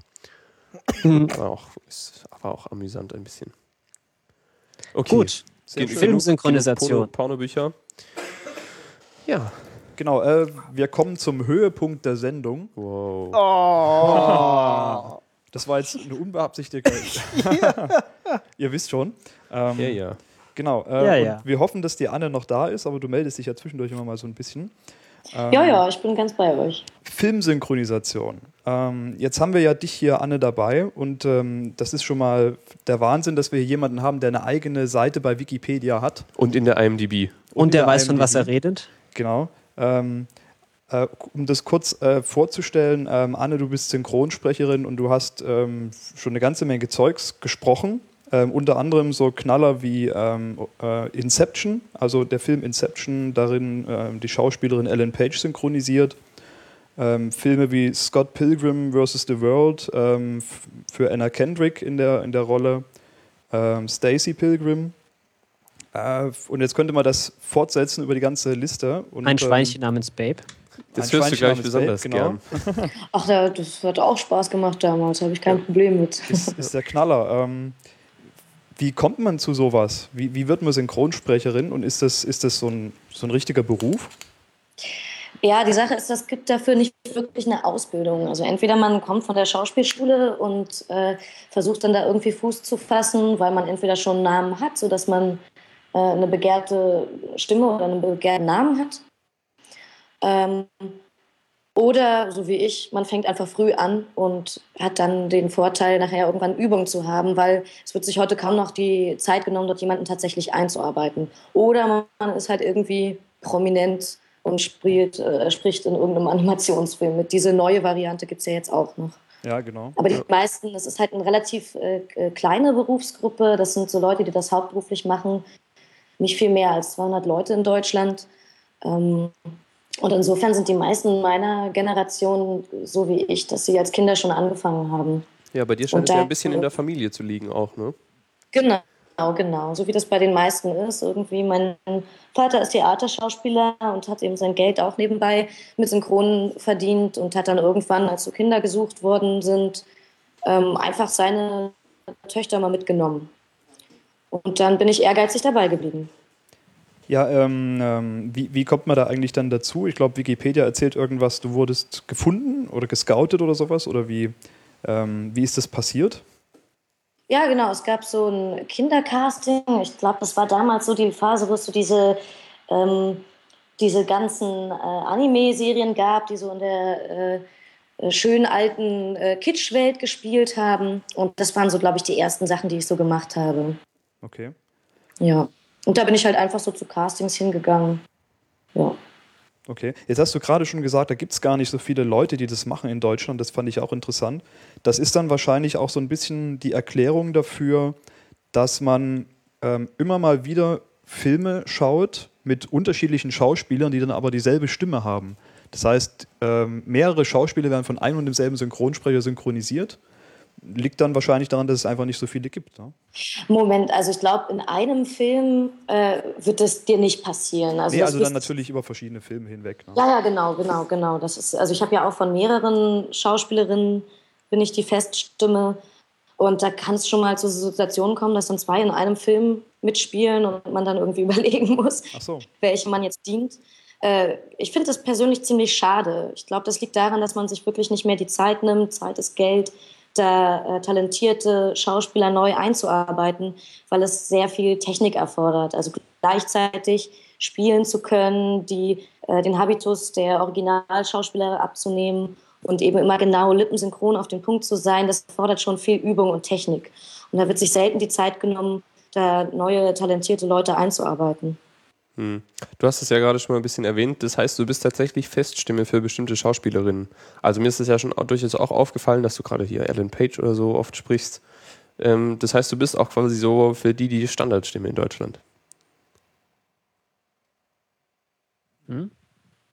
Genau. Also Ellen Page haben zwar mal manchen Filmen äh, auch schon Kolleginnen von mir gesprochen, aber ich glaube, in den letzten Filmen, die sie gespielt hat, habe ich sie eigentlich immer gesprochen, außer einmal, als ich im Urlaub war. ja. Oh, okay. Ja, wie ist das, ähm, du, wenn man quasi so die Feststimme für einen Schauspieler ist und der macht jetzt dann einen Film, der in Deutschland rauskommt, muss man den dann sprechen oder kann man sagen, pf, nö, keine Lust? Nein, das muss ich natürlich nicht. Also gibt es keine Exklusivverträge oder so. Also im Gegenteil, eher natürlich möchte man dann gerne äh, auch die äh, Stimme bleiben und ist dann natürlich bemüht, irgendwie alles mitzunehmen, was, der, was derjenige so dreht. Mhm. Ähm, aber verpflichtet bin ich da nie. Also da gibt es keine Exklusivverträge. Aus äh, Serien rauszukommen ist immer so ein bisschen schwieriger. Aber ansonsten kann ich mir meine Jobs eigentlich aussuchen. Okay. Trifft man denn überhaupt mal so einen Schauspieler direkt? Hat man, oder hat man für eine Produktion mit denen Kontakt oder überhaupt gar nicht so? Im Normalfall gar nicht. Also okay. ich habe schon mal, ich spreche viel französischen Film und ich habe schon Darstellerin, äh, französische Darstellerin getroffen, die ich spreche. Aber jetzt so bei der Hollywood-Riege ist das eher der, der Ausnahmefall.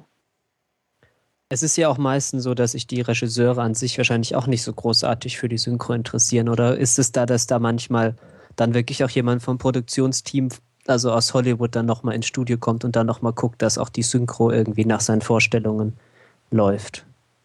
Da gibt es sehr große Unterschiede. Ähm, normalerweise haben die ja Supervisor, die dann auch irgendwie mit einem Regisseur immer zusammenarbeiten und das dann äh, international, die dafür zuständig sind von dem Hollywood-Regisseur. Mhm. Und es sind ein paar Regisseure, die sich dafür so nicht besonders interessieren, die, glaube ich, gar nicht so richtig wissen, äh, wie nachher ihr Film Stadt ins Kino kommt. Und dann gibt es andere, die dafür berühmt sind, dass sie da sehr hinterher sind, auch selber an dem Cast äh, mitbestimmen. Also ich weiß, dass Wie es zum Kubrick Beispiel. zum Beispiel war, ja. Auch, ja. ja. Aber in einer kennst du einen, der im Moment noch also noch, noch lebt und noch Filme macht, oder? Der da so hinterher ist? Ja. Woody Allen zum Beispiel. Ah, okay. Das ist cool. Das hätte ja. jetzt, kann man sich gut vorstellen irgendwie, ne? Ja, genau, finde ich auch. Also ich, das passt schon. Also der ist ja auch, äh, hat ja auch so seinen Stammcast und legt sehr viel Wert darauf, äh, auf seine Darsteller und so. Und äh, hat dann auch eine Supervisorin, die da sehr darauf achtet, dass das in seinem Sinne passiert. Okay. Äh, ich habe gesehen, du hast ähm, eine Menge Anime-Serien ähm, gesprochen, vertont, wie, wie, auch immer man das eigentlich nennt. Gesprochen wahrscheinlich nennt man das, oder? Oh, das gibt beides, ja. Synchronisiert. Ähm, liegt das jetzt, hat sich das so ergeben oder ist das ein persönliches Vor, eine persönliche Vorliebe von dir? Ähm, beides. Äh, also erstens mal wird da viel produziert. Und, das stimmt, ja. oder später, wenn man das äh, nicht macht, äh, macht man das wohl mal. Aber äh, ich bin auch auf jeden Fall ein Anime-Fan und ärgere mich, dass es oft so stiefmütterlich behandelt wird. Es gibt dann viele Leute, die sind irgendwie Fans vor allem von amerikanischen Serien und arbeiten sowas dann halt mal so ab, ohne tatsächlich äh, den, den Humor zu verstehen oder da bei der Story wirklich hinterher zu sein oder äh, finden dann diesen japanischen Sprachhabitus eher albern und versuchen das irgendwie auszubügeln und das ärgert mich oftmals und deswegen bin ich da, glaube ich, äh, werde ich da gerne für genommen, weil ich das mit Leidenschaft mache. Habt ihr da eigentlich irgendwelches Mitspracherecht? Also äh, gerade wenn du jetzt sagst, ja, das ist da ein bisschen stiefmütterlich behandelt, wenn man merkt irgendwie, dass was da übersetzt wurde, irgendwie passt nicht oder man hätte da noch eine andere Idee, kann man sich da einbringen oder wird sowas eher unterdrückt?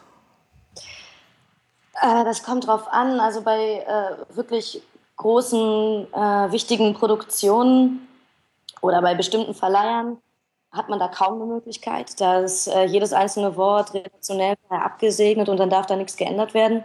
Aber es gibt auch andere Regisseure, die von mir wissen, dass ich äh, selbst großer Filmfan bin und das sehr ernst nehme, die dann durchaus mal eine Idee von mir annehmen. Vor allem, wenn es so um verkorkste Jugendsprache geht oder so, wo ich dann sage, nee, also sorry, aber das kann ich so nicht sagen. Ich würde mich schämen dafür, wenn ich das sage. Und äh, dann mache ich das oftmals so, dass ich dann die nächste Version anbiete, für die man sich dann vielleicht, äh, wenn man schlau ist, hinterher entscheiden kann. Okay. Das würde aber dann nochmal den ganzen Prozess gehen. Also es ist nicht so, dass du irgendwie was vorlesen kannst und dann sagst, hm, jetzt, ich würde das lieber anders sagen. Ähm, nimmt man dann beide Sachen auf oder muss es dann echt nochmal komplett abgesegnet werden und alles, bis man die Spur dann nochmal neben aufnehmen könnte? Nö, ich mache dann meistens beides direkt hintereinander, aber es gibt auch Produktionen, wo ich wirklich sehr frei mal was, äh, was ändern kann. Ich mache zum Beispiel für Nickelodeon äh, diese Serie iCarly, das ist so eine, für, für so eine Kids-Serie, Comedy. Furchtbar. ich, find, ich finde das so halt schrecklich. was für Kinder, oder? Ja, ja. ich habe da mal irgendwie aus Versehen so ein paar Folgen gesehen. Das ist ganz schreckliches Fernsehen, finde ich. Und halt auch bei sowas irgendwie, wenn ich das äh, furchtbar finde, dann kann ich es halt nicht machen. Und es hat unglaublich viele Fans und deswegen nehme ich das auch ernst. Mhm. Und äh, da ist, ist, zum Beispiel so eine Serie, wo ich dann so langsam so den Humor verstehe und dann auch versuche, dass da, da kommen unglaublich viel so Internet-Memes rum, die dann die Texte halt nicht kennen und deswegen falsch übersetzen. Da bin ich zum Beispiel sehr hinterher. Okay, cool. Ähm, ähm, Jetzt bin ich direkt hier in meinem, in meinem Fragenkatalog verrutscht. das ist schade, soll ich übernehmen? Ja, eigentlich. Du, wenn du hast einen Fragenkatalog. Wenn ihr eine Frage habt, dann stellt sie doch einfach. Ja, also was mich mal interessieren würde, ähm, wäre so generell dieser Prozess der Synchronisation. Also ich habe da mal ein bisschen recherchiert und anscheinend läuft es ja so, dass halt erstmal die Rohübersetzung gemacht wird und dann das Synchronbuch geschrieben wird. Ähm, und dann erst ja sozusagen die Schauspieler ins Studio geholt werden. Und soweit ich das verstanden habe, inzwischen es ist auch so, dass du alleine im Studio sitzt, wenn du sprichst, oder? Meistens. Das ist nämlich die günstigste Variante. Wo ist es schlecht, wenn andere dabei sind? Nee, es ist teurer für das Produktionsstudio. Man muss ja eben die Zeit für zwei Schauspieler bezahlen und äh, so günstig von, von aus finanzieller Sicht, ja, okay, ja. Genau. Okay. nicht, nicht günstig für den Schauspieler, was natürlich langweilig ist, mit sich selber zu sprechen. Ja. Das wäre, glaube ich, viel witziger, oder wenn man da in einer, in einer größeren Gruppe ist. Ja, auch der Dialoge sind halt schwierig, wenn halt nur einer da ist. Also wenn man eine Produktion macht, die ein bisschen ernster genommen wird und äh, da leistet man sich das dann halt auch eher, gerade wenn es um sehr dialogische Sachen geht, dass man das im Dialog aufnimmt zu zweit. Aber das ist eigentlich Standard geworden, dass man alleine ist. Okay. Was gerade so Blut- und Sexszenen manchmal sehr absurd ist. Hast du sowas schon mal gesprochen? Äh, Pornos meinst du jetzt? Ja, also generell so erotische Szenen gibt es ja in fast allen Filmen eigentlich. Ja, na klar, zuhauf. Da, da steht man dann halt vom Mikro und knutscht mit seiner Hand rum. Okay. Also da muss man sich schon ein bisschen was einfallen lassen, damit es authentisch klingt da, ne? Muss man ein bisschen Requisite manchmal benutzen. Okay. Ähm, aber wenn jetzt quasi schon äh, andere Schauspieler vor dir im Studio waren und da schon ihre Rollen eingesprochen haben, hörst du die dann? Normalerweise läuft es standardmäßig so, dass ich mir das einmal im Original anhöre und es Ja. dann, wenn es äh, sehr dialogisch wichtig ist, dass ich auf den anderen reagiere, dann macht man es im Einzel Einzelfall mal. Aber standardmäßig höre ich eigentlich mir nur das Original an. Okay, wow, krass. Äh, wie ist das äh, jetzt dann? Ähm, hörst du oder schaust du dir dann die Filme an, die du selber synchronisiert hast, oder ist das irgendwie gar nicht oder lieber dann nur im Original? Du meinst jetzt so, ob ich mir es hinterher angucke? Ja, also angenommen, du machst da irgendwie so eine Produktion und der Film kommt dann irgendwann ins Kino und dann guckst du ihn vielleicht ein Jahr später auf DVD. Gibt es sowas? Kommt es kommt es vor?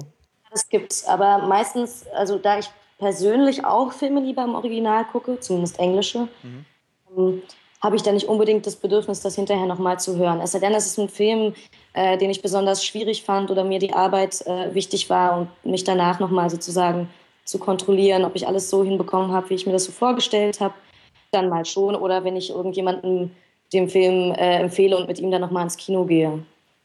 Okay, das, hei- das heißt, für dich fühlt es sich auch nicht so arg komisch an, deine eigene Stimme dann nochmal zu hören aus dem Fernsehen oder so. Weil das war was, an das ich mich zum Beispiel, als wir mit diesem Podcasten hier angefangen haben, arg gewöhnen musste, die ganze Zeit meine eigene Stimme zu hören. Hast du dich dran gewöhnt? Ja, mittlerweile schon. Es ist immer noch komisch. Das, also, wir hören uns ja jetzt, auch jetzt so immer noch selber auf dem Headset. Aber das dann hinterher die fertige Aufnahme nochmal zu hören, ist irgendwie komisch. Aber Ja. nicht mehr so schlimm, wie mal war. Genau, also das ist wirklich was, da gewöhnt man sich dran. Also ich höre mir ja unsere Podcast-Folgen nie an. Ja. Vor allem nicht Ich höre die, alle an. die ich gesprochen habe. ähm, ja, aber das ist wahrscheinlich, wie gesagt, eine Aber wo ich, glaube ich, ausflippen würde, wäre einfach meine Stimme im Kino zu hören oder so. Ja, f- hm. Also weißt du, wenn du dann noch weißt, dass da jetzt, also bei hier, bei diesen Podcasts, ne, da, ich kenne wenig Menschen persönlich, die uns hören so. Also weiß ich, wir haben ja hier so 1000 Abonnenten oder so. Und wenn ich mir Kennst so viele vorstelle, Leute im Kino, die Ja. du dann. ja nee, aber weißt du, da, habe ich so, also die sehe ich ja noch. Und dann weiß ich, die Ja, die hören im gerade Kino meine siehst Stimme. du auch so. nicht. Ja, doch schon irgendwie. Also noch eher als Leute, die irgendwo in Deutschland sitzen und so einen Audiofile runtergeladen haben. Und ansonsten ist das, glaube ich, alles eine Frage der Gewöhnung, oder? Ja, ja doch, ja. ja. ja Das wahrscheinlich. Was das angeht, erlebt habe, war dieser Hype damals um Babe. Da gab es äh, ein Kino-Event in der Waldbühne. Da war ich. Da wurde in der Waldbühne Babe gezeigt. Und als dann meine Stimme durch die Waldbühne halte, so ich als Neunjährige, also das ist, war wirklich dann was, wo man sich nicht so richtig dran gewöhnt hat. Schon echt irgendwie abgefahren. Ähm, ey, sag mal, wie ist das eigentlich? Ich, ähm, das letzte Mal, dass ich Schweinchen Babe gesehen habe, ist schon eine Weile her. Ähm, ist Babe nicht eigentlich ein Junge? Ja, Hm, das ist ja auch verrückt.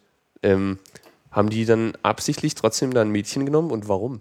ähm, das war ganz interessant, weil im Original ist es eine erwachsene Frau, die das gesprochen hat. Hm, Ja, das kenne ich ja öfter. Also was ich, Alfred Jodokus Quack, wird ja auch von zum Beispiel einer Frau gesprochen. Ach was. Und das Ja.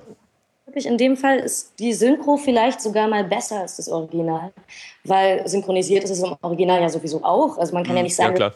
Das Schwein, Schwein hat nicht selbst gesprochen. mit meiner Synchro. Und äh, ich, es ist natürlich mühseliger, ein Kind zu nehmen.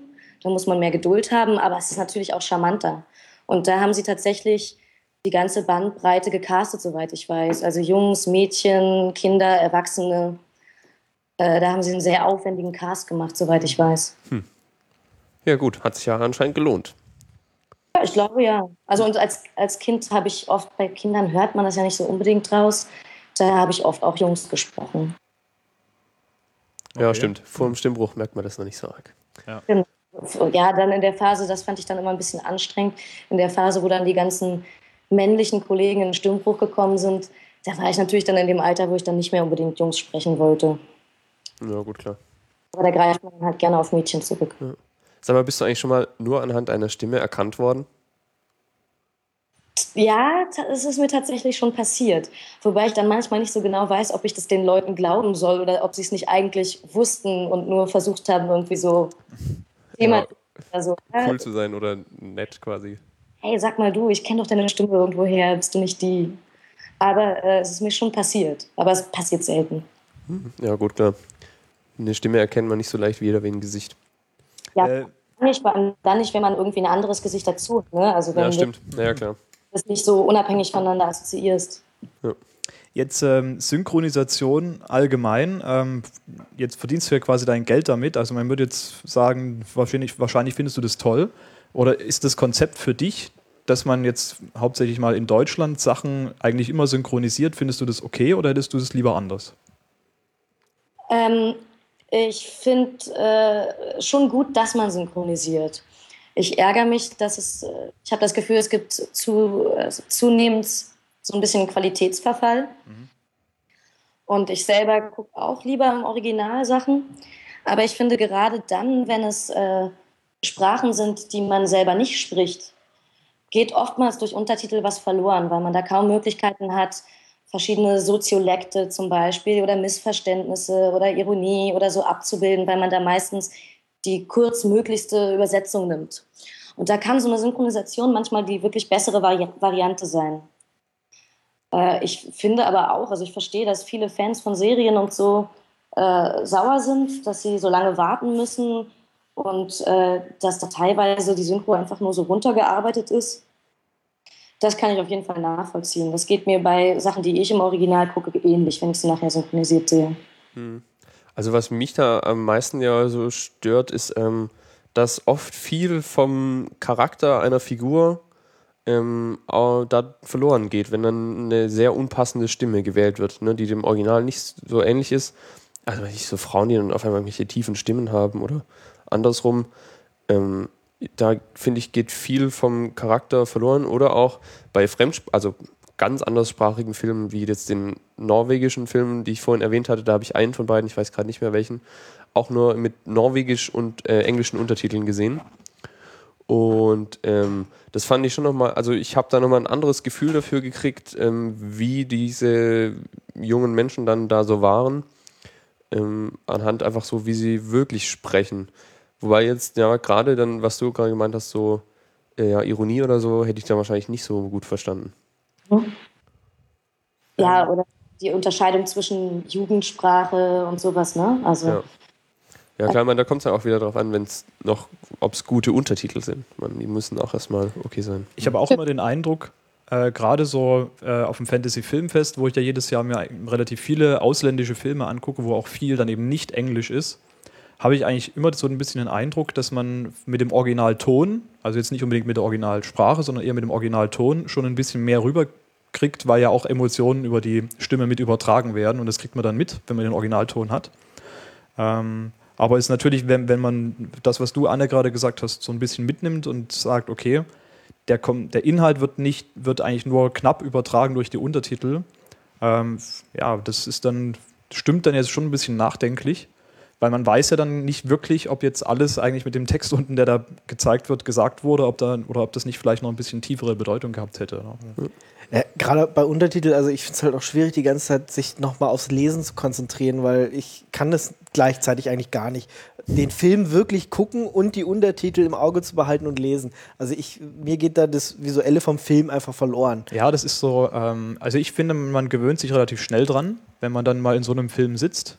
Aber ähm, Ja, aber du siehst den Rest nicht gut genug. Ja, gerade für Also, mich, ich, ich lege halt relativ viel Wert auf das Optische bei so einem Film und gerade im Kino, wo man dann auch ein bisschen größere Leinwand hat und, und so weiter. Ähm, ist dann schon ein bisschen schade, dass man jetzt nicht die Gelegenheit hat, sich dieses Landschaftsbild oder sonst irgendwas jetzt mal in Ruhe anzugucken, was da gezeigt wird oder diese tolle Animation, ähm, weil man eben gerade mit dem Untertitel beschäftigt ist. Ja. Ähm, Ja, gerade auf einer großen Leinwand ist es manchmal gar nicht so einfach. Ja. Aber ich muss mal, um jetzt mal eine Lanze zu brechen für die Synchro, äh, da gibt es immer so ein, nenne ich immer gerne so ein schönes Beispiel. Ich weiß nicht, ob ihr Willkommen bei den Sties gesehen ja, habt. ja, den wollte ich auch gerade bringen, weil das ist wirklich äh, ein echt gutes. Das haben sie gut Ja. hingekriegt. Und nicht nur das, also die Regisseurin ist äh, einer meiner allerliebsten Synchronregisseurinnen, mit denen ich arbeite. Die hat sich da tatsächlich, dieser Film wäre halt mit Untertiteln, hätte er niemals funktioniert. Dieser Film hätte niemals außerhalb von Frankreich funktioniert, wenn er nicht so gut synchronisiert gewesen wäre. Und man hätte nicht einfach irgendeinen x-beliebigen anderen Dialekt nehmen können, jetzt irgendwie Sächsisch oder was weiß ich, weil es wäre natürlich albern gewesen, sondern äh, die hat dann eine komplett neue Sprache oder einen neuen Dialekt äh, erfunden und ähm, mit einem äh, Linguisten zusammen entwickelt. und den Schauspielern beigebracht mit Sprachberatung. Und das ist natürlich aber äh, ich erinnere mich, wie der, wie der Regisseur, also der Originalregisseur bei der Deutschland-Premiere völlig von den Socken war, also der spricht kein Deutsch, weil er nicht verstanden hat, warum die Leute an den richtigen Stellen lachen, Wortwitze verstehen.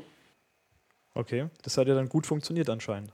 Ja, ja, aber das, das ist halt eben auch mal die Ausnahme, dass sowas so sorgfältig gemacht wurde. Aber der hätte eben mit Untertiteln niemals funktioniert. Also dann wäre halt der ganze Film äh, witzlos gewesen. Also gerade bei dieser Dialektgeschichte fällt mir ein Beispiel ein, ähm, die Animationsserie American Dad.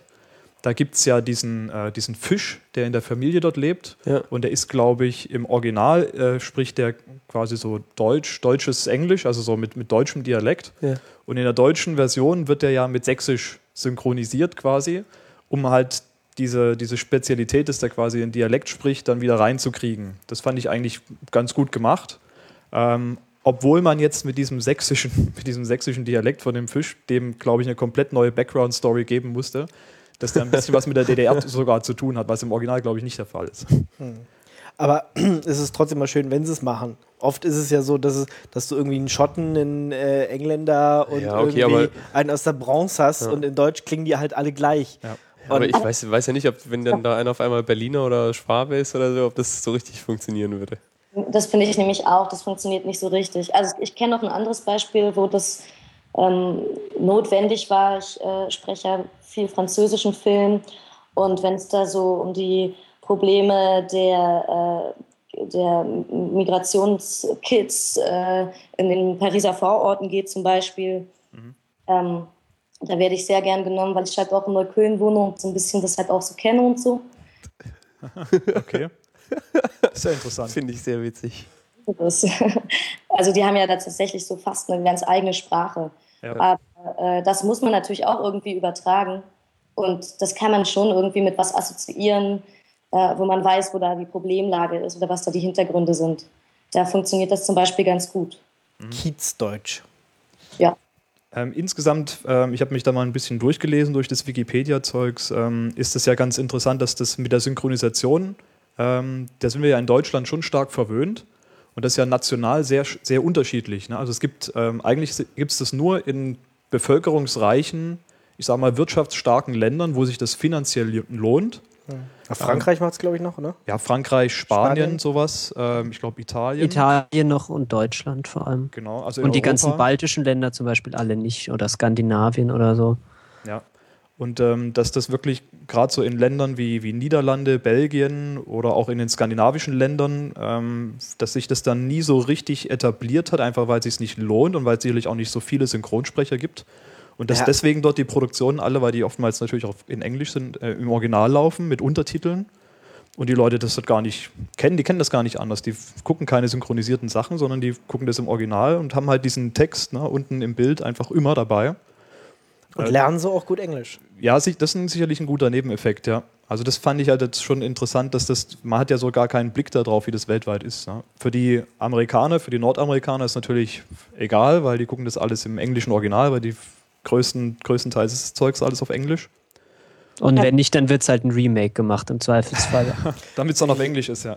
Ja, es gibt ganz wenige Filme, so Lola Rent oder sowas, aber da weiß ich auch, da war es, glaube ich, auch nur Untertitel, ne? Da haben sie die deutsche Version auch nur veruntertitelt. Weiß ich gar nicht genau. Also es gibt nur sehr wenige Filme aus Deutschland, die dann äh, tatsächlich irgendwie den Sprung nach Amerika geschafft haben.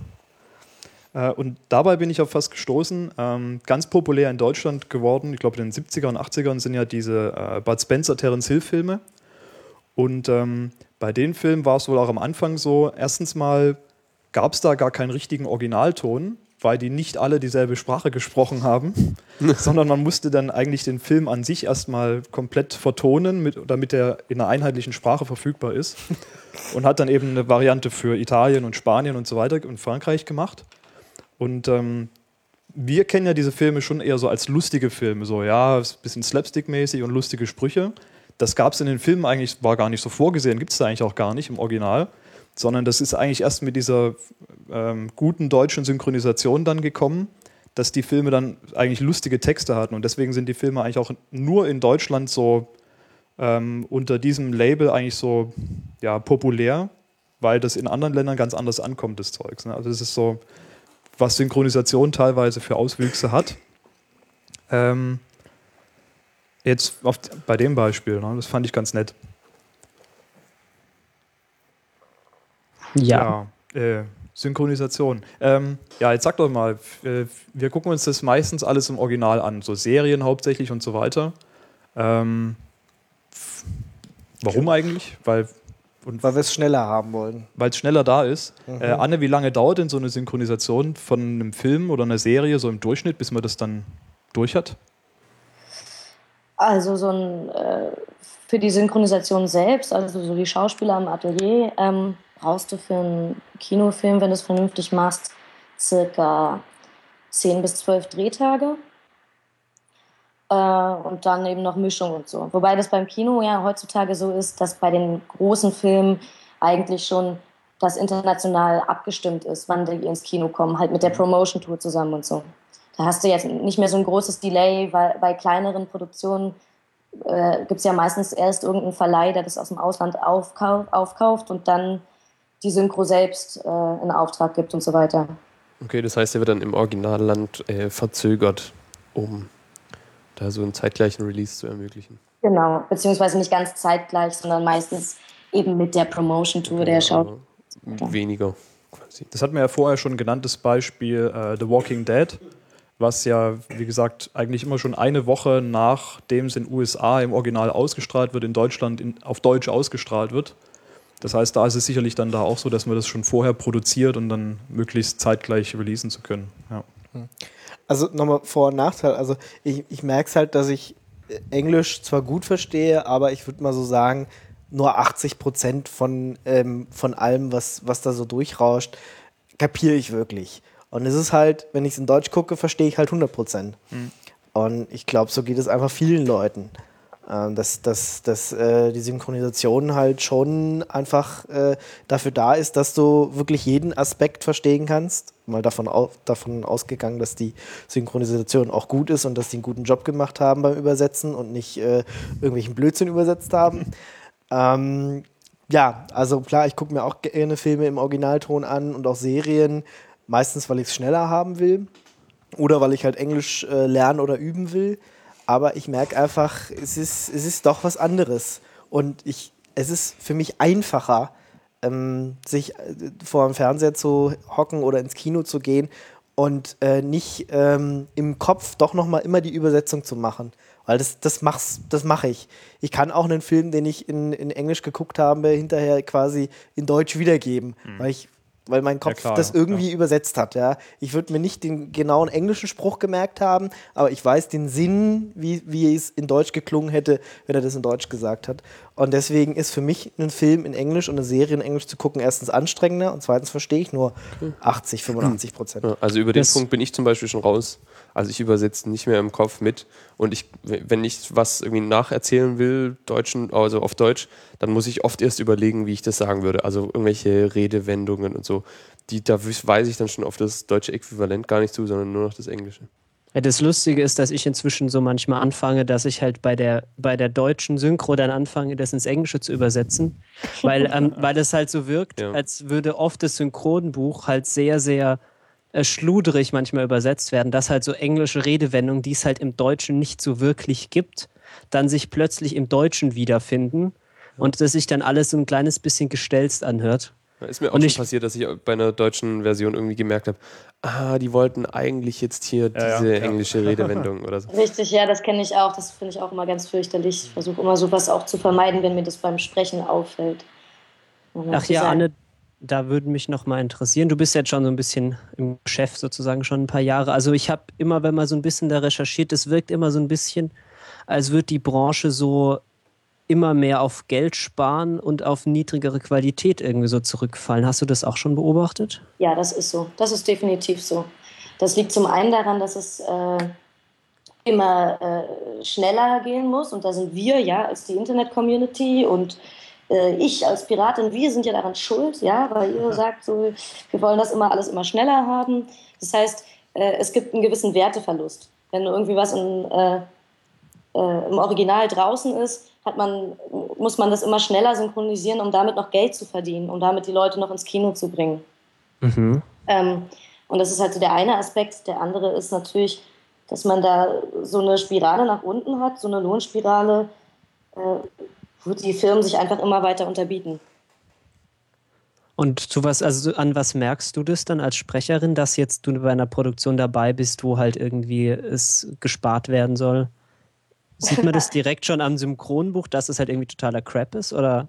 Ähm, nicht zwingend. Äh, ich merke es vor allem daran, dass ich einfach mehr Leistung in weniger Zeit bringen muss. Also, dass so die, die, diese Takes, äh, diese kleinen Abschnitte, die ich immer so am Stück lippensynchron machen muss, immer länger werden.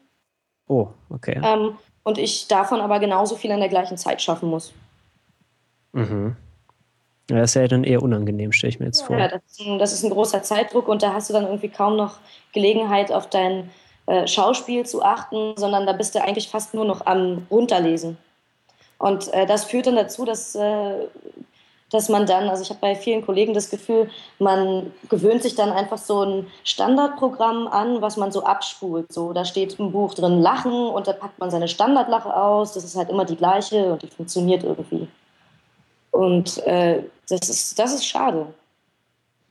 Ja, das ist wirklich, weil so eine Synchro, also die kann ja, wir haben jetzt auch schon eines ein oder andere Beispiel gebracht, es kann ja schon auch irgendwie so ein bisschen eine eigenständige Schöpfung sein, die dem dann vielleicht auch nochmal so ein bisschen ein anderes Bild gibt und das halt korrekt abbildet. Aber ich glaube, viele von uns, die jetzt so eine Abneigung gegenüber Synchronisation haben, ich glaube, wir haben auch eigentlich eher das Problem, dass wir halt äh, schlechte Synchros inzwischen nur noch gewohnt sind und dann halt doch lieber das Original angucken. Ja, das ist so ein Ja, ich kann aber auch diesen Sparzwang jetzt nicht so nachvollziehen. Also bei kleineren Produktionen, die ja im Generellen so ein niedrigeres Budget haben, gut, die können halt vielleicht nicht anders.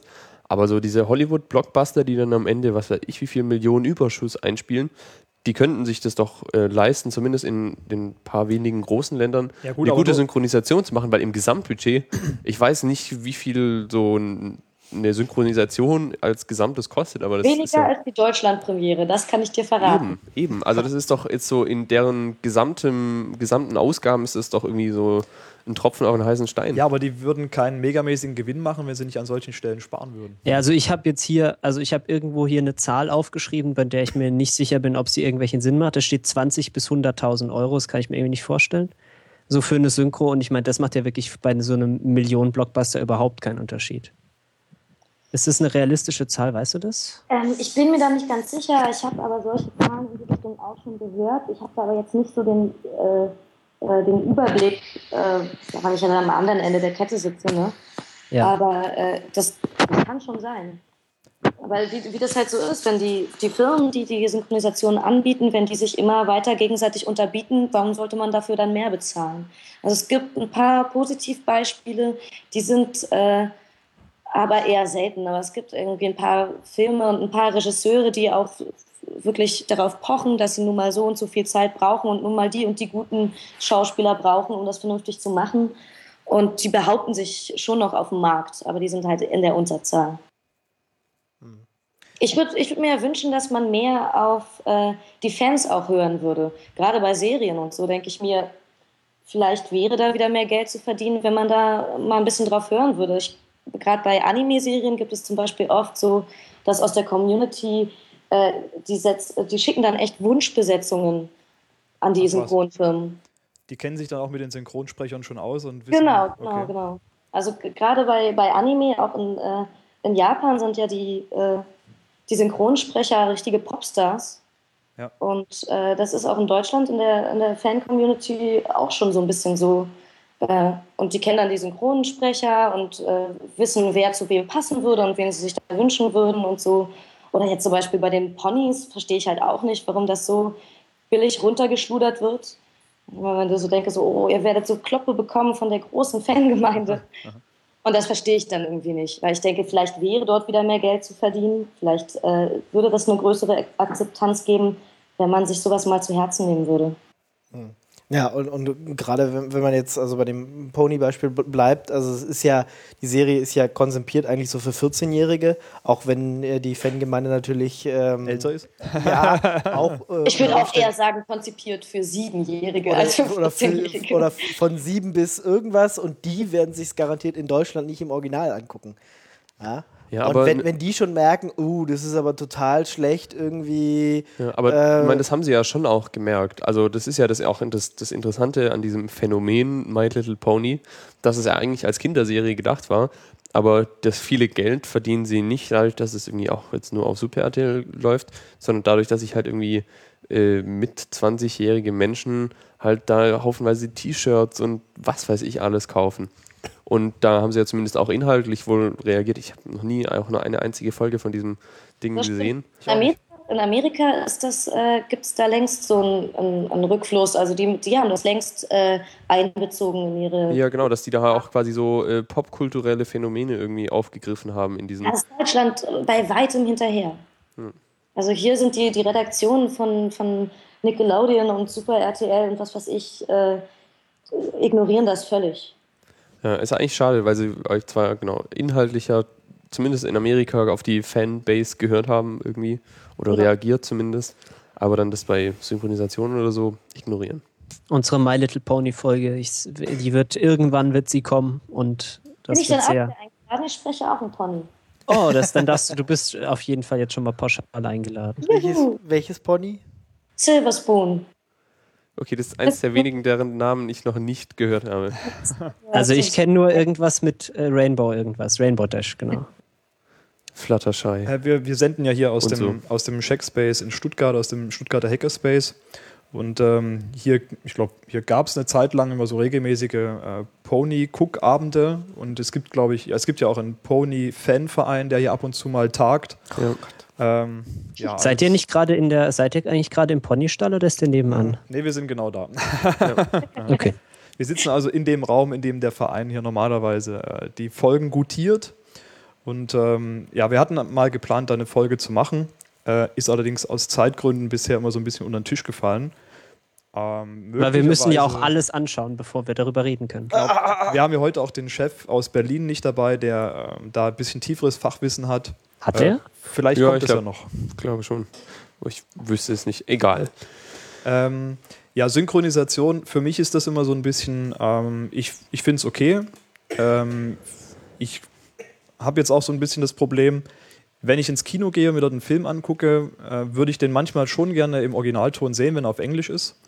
Ähm, allerdings wird das ja in Deutschland in der Regel nicht angeboten. Ich bin immer ganz froh, wenn mal ein, ein guter ein Blockbuster-Film, der gut ist, auch im Originalton gezeigt wird.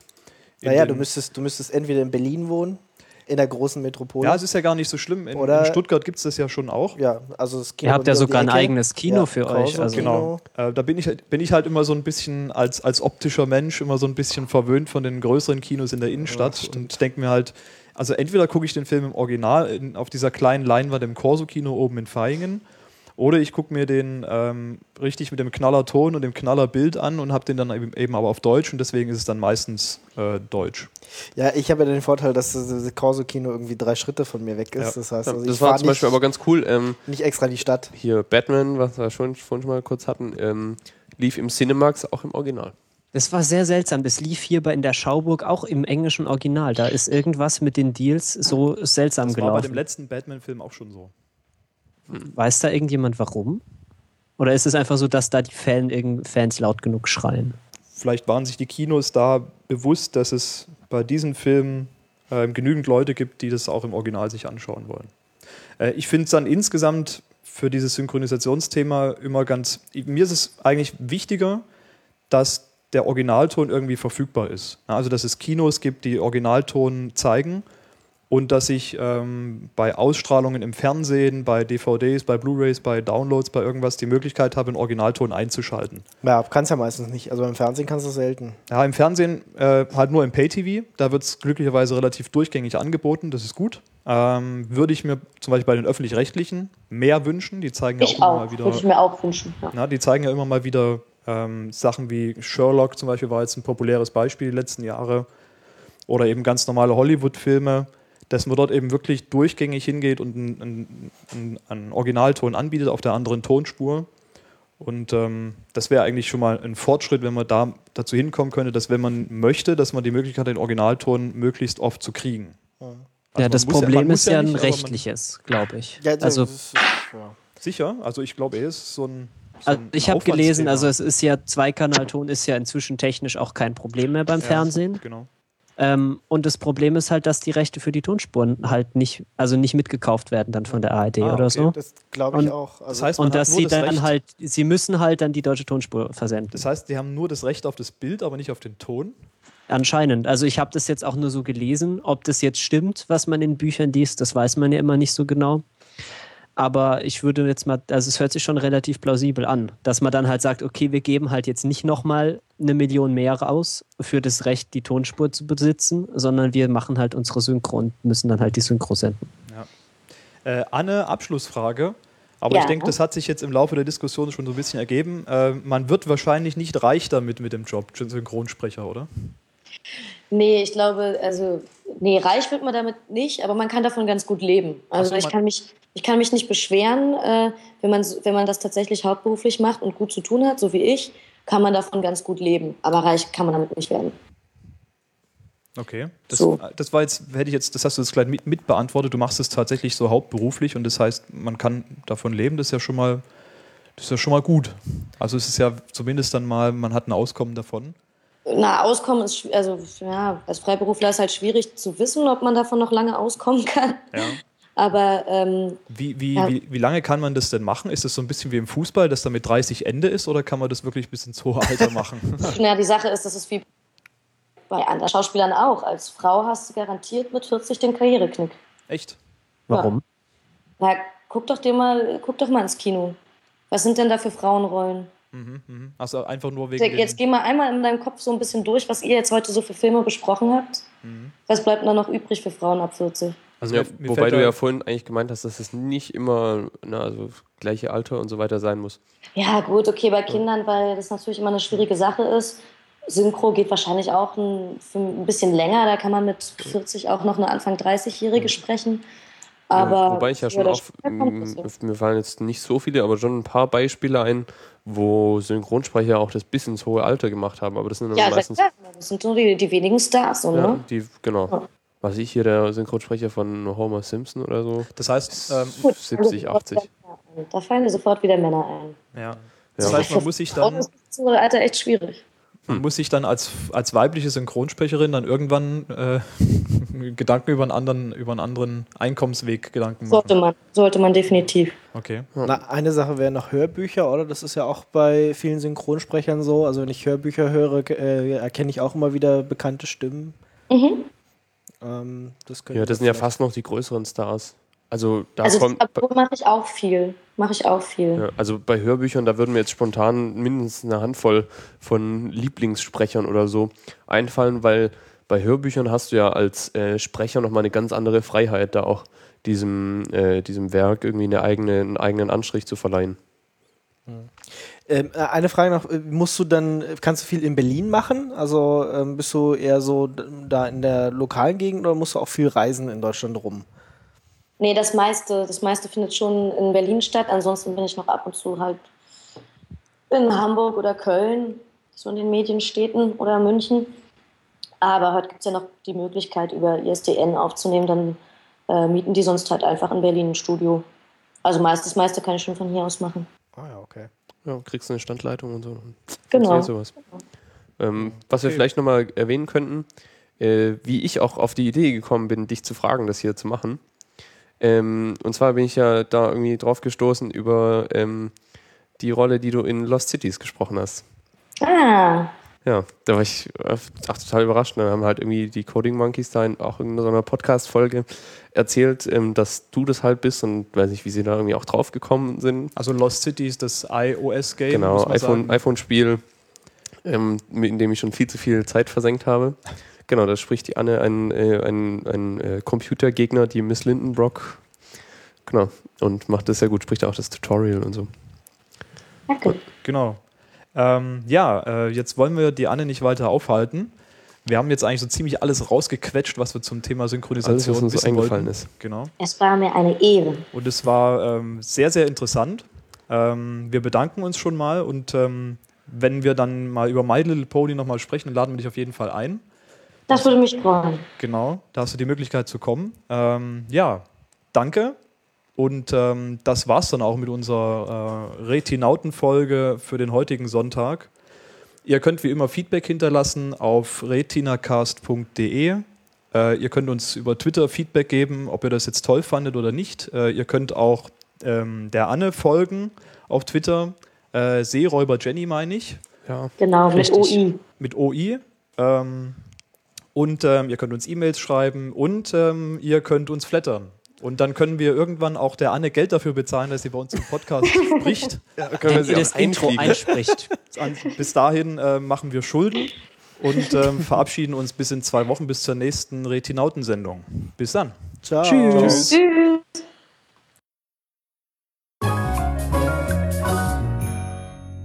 Audible.com presents Fifty Shades of Grey, the erotic best selling novel read by Gilbert Gottfried. My inner goddess has stopped dancing and is staring too, open mouthed and drooling slightly. Hear it the way it was meant to be heard. Keep still, he orders, and slowly he inserts his thumb inside me, rotating it around and around, stroking the front wall of my vagina. No fisting, you say. Anything else you object to? I agree to the fisting, but I'd really like to claim your ass. Famed voice actor Gilbert Gottfried gives a reading that can only be described as sensual. Holy fuck, is this wrong? But holy hell, is it erotic? Let Christian Grey seduce you over and over again through the voice of Gilbert Gottfried. But when he hits my clitoris, I cry out loudly. Oh, please, I groan. Quiet, he orders. Not taking his eyes off mine, he scrunches my panties in his hand, holds them up to his nose, and inhales deeply. His hands reach around and touch my breasts, and my nipples pucker at his touch. Holy shit, this is hot.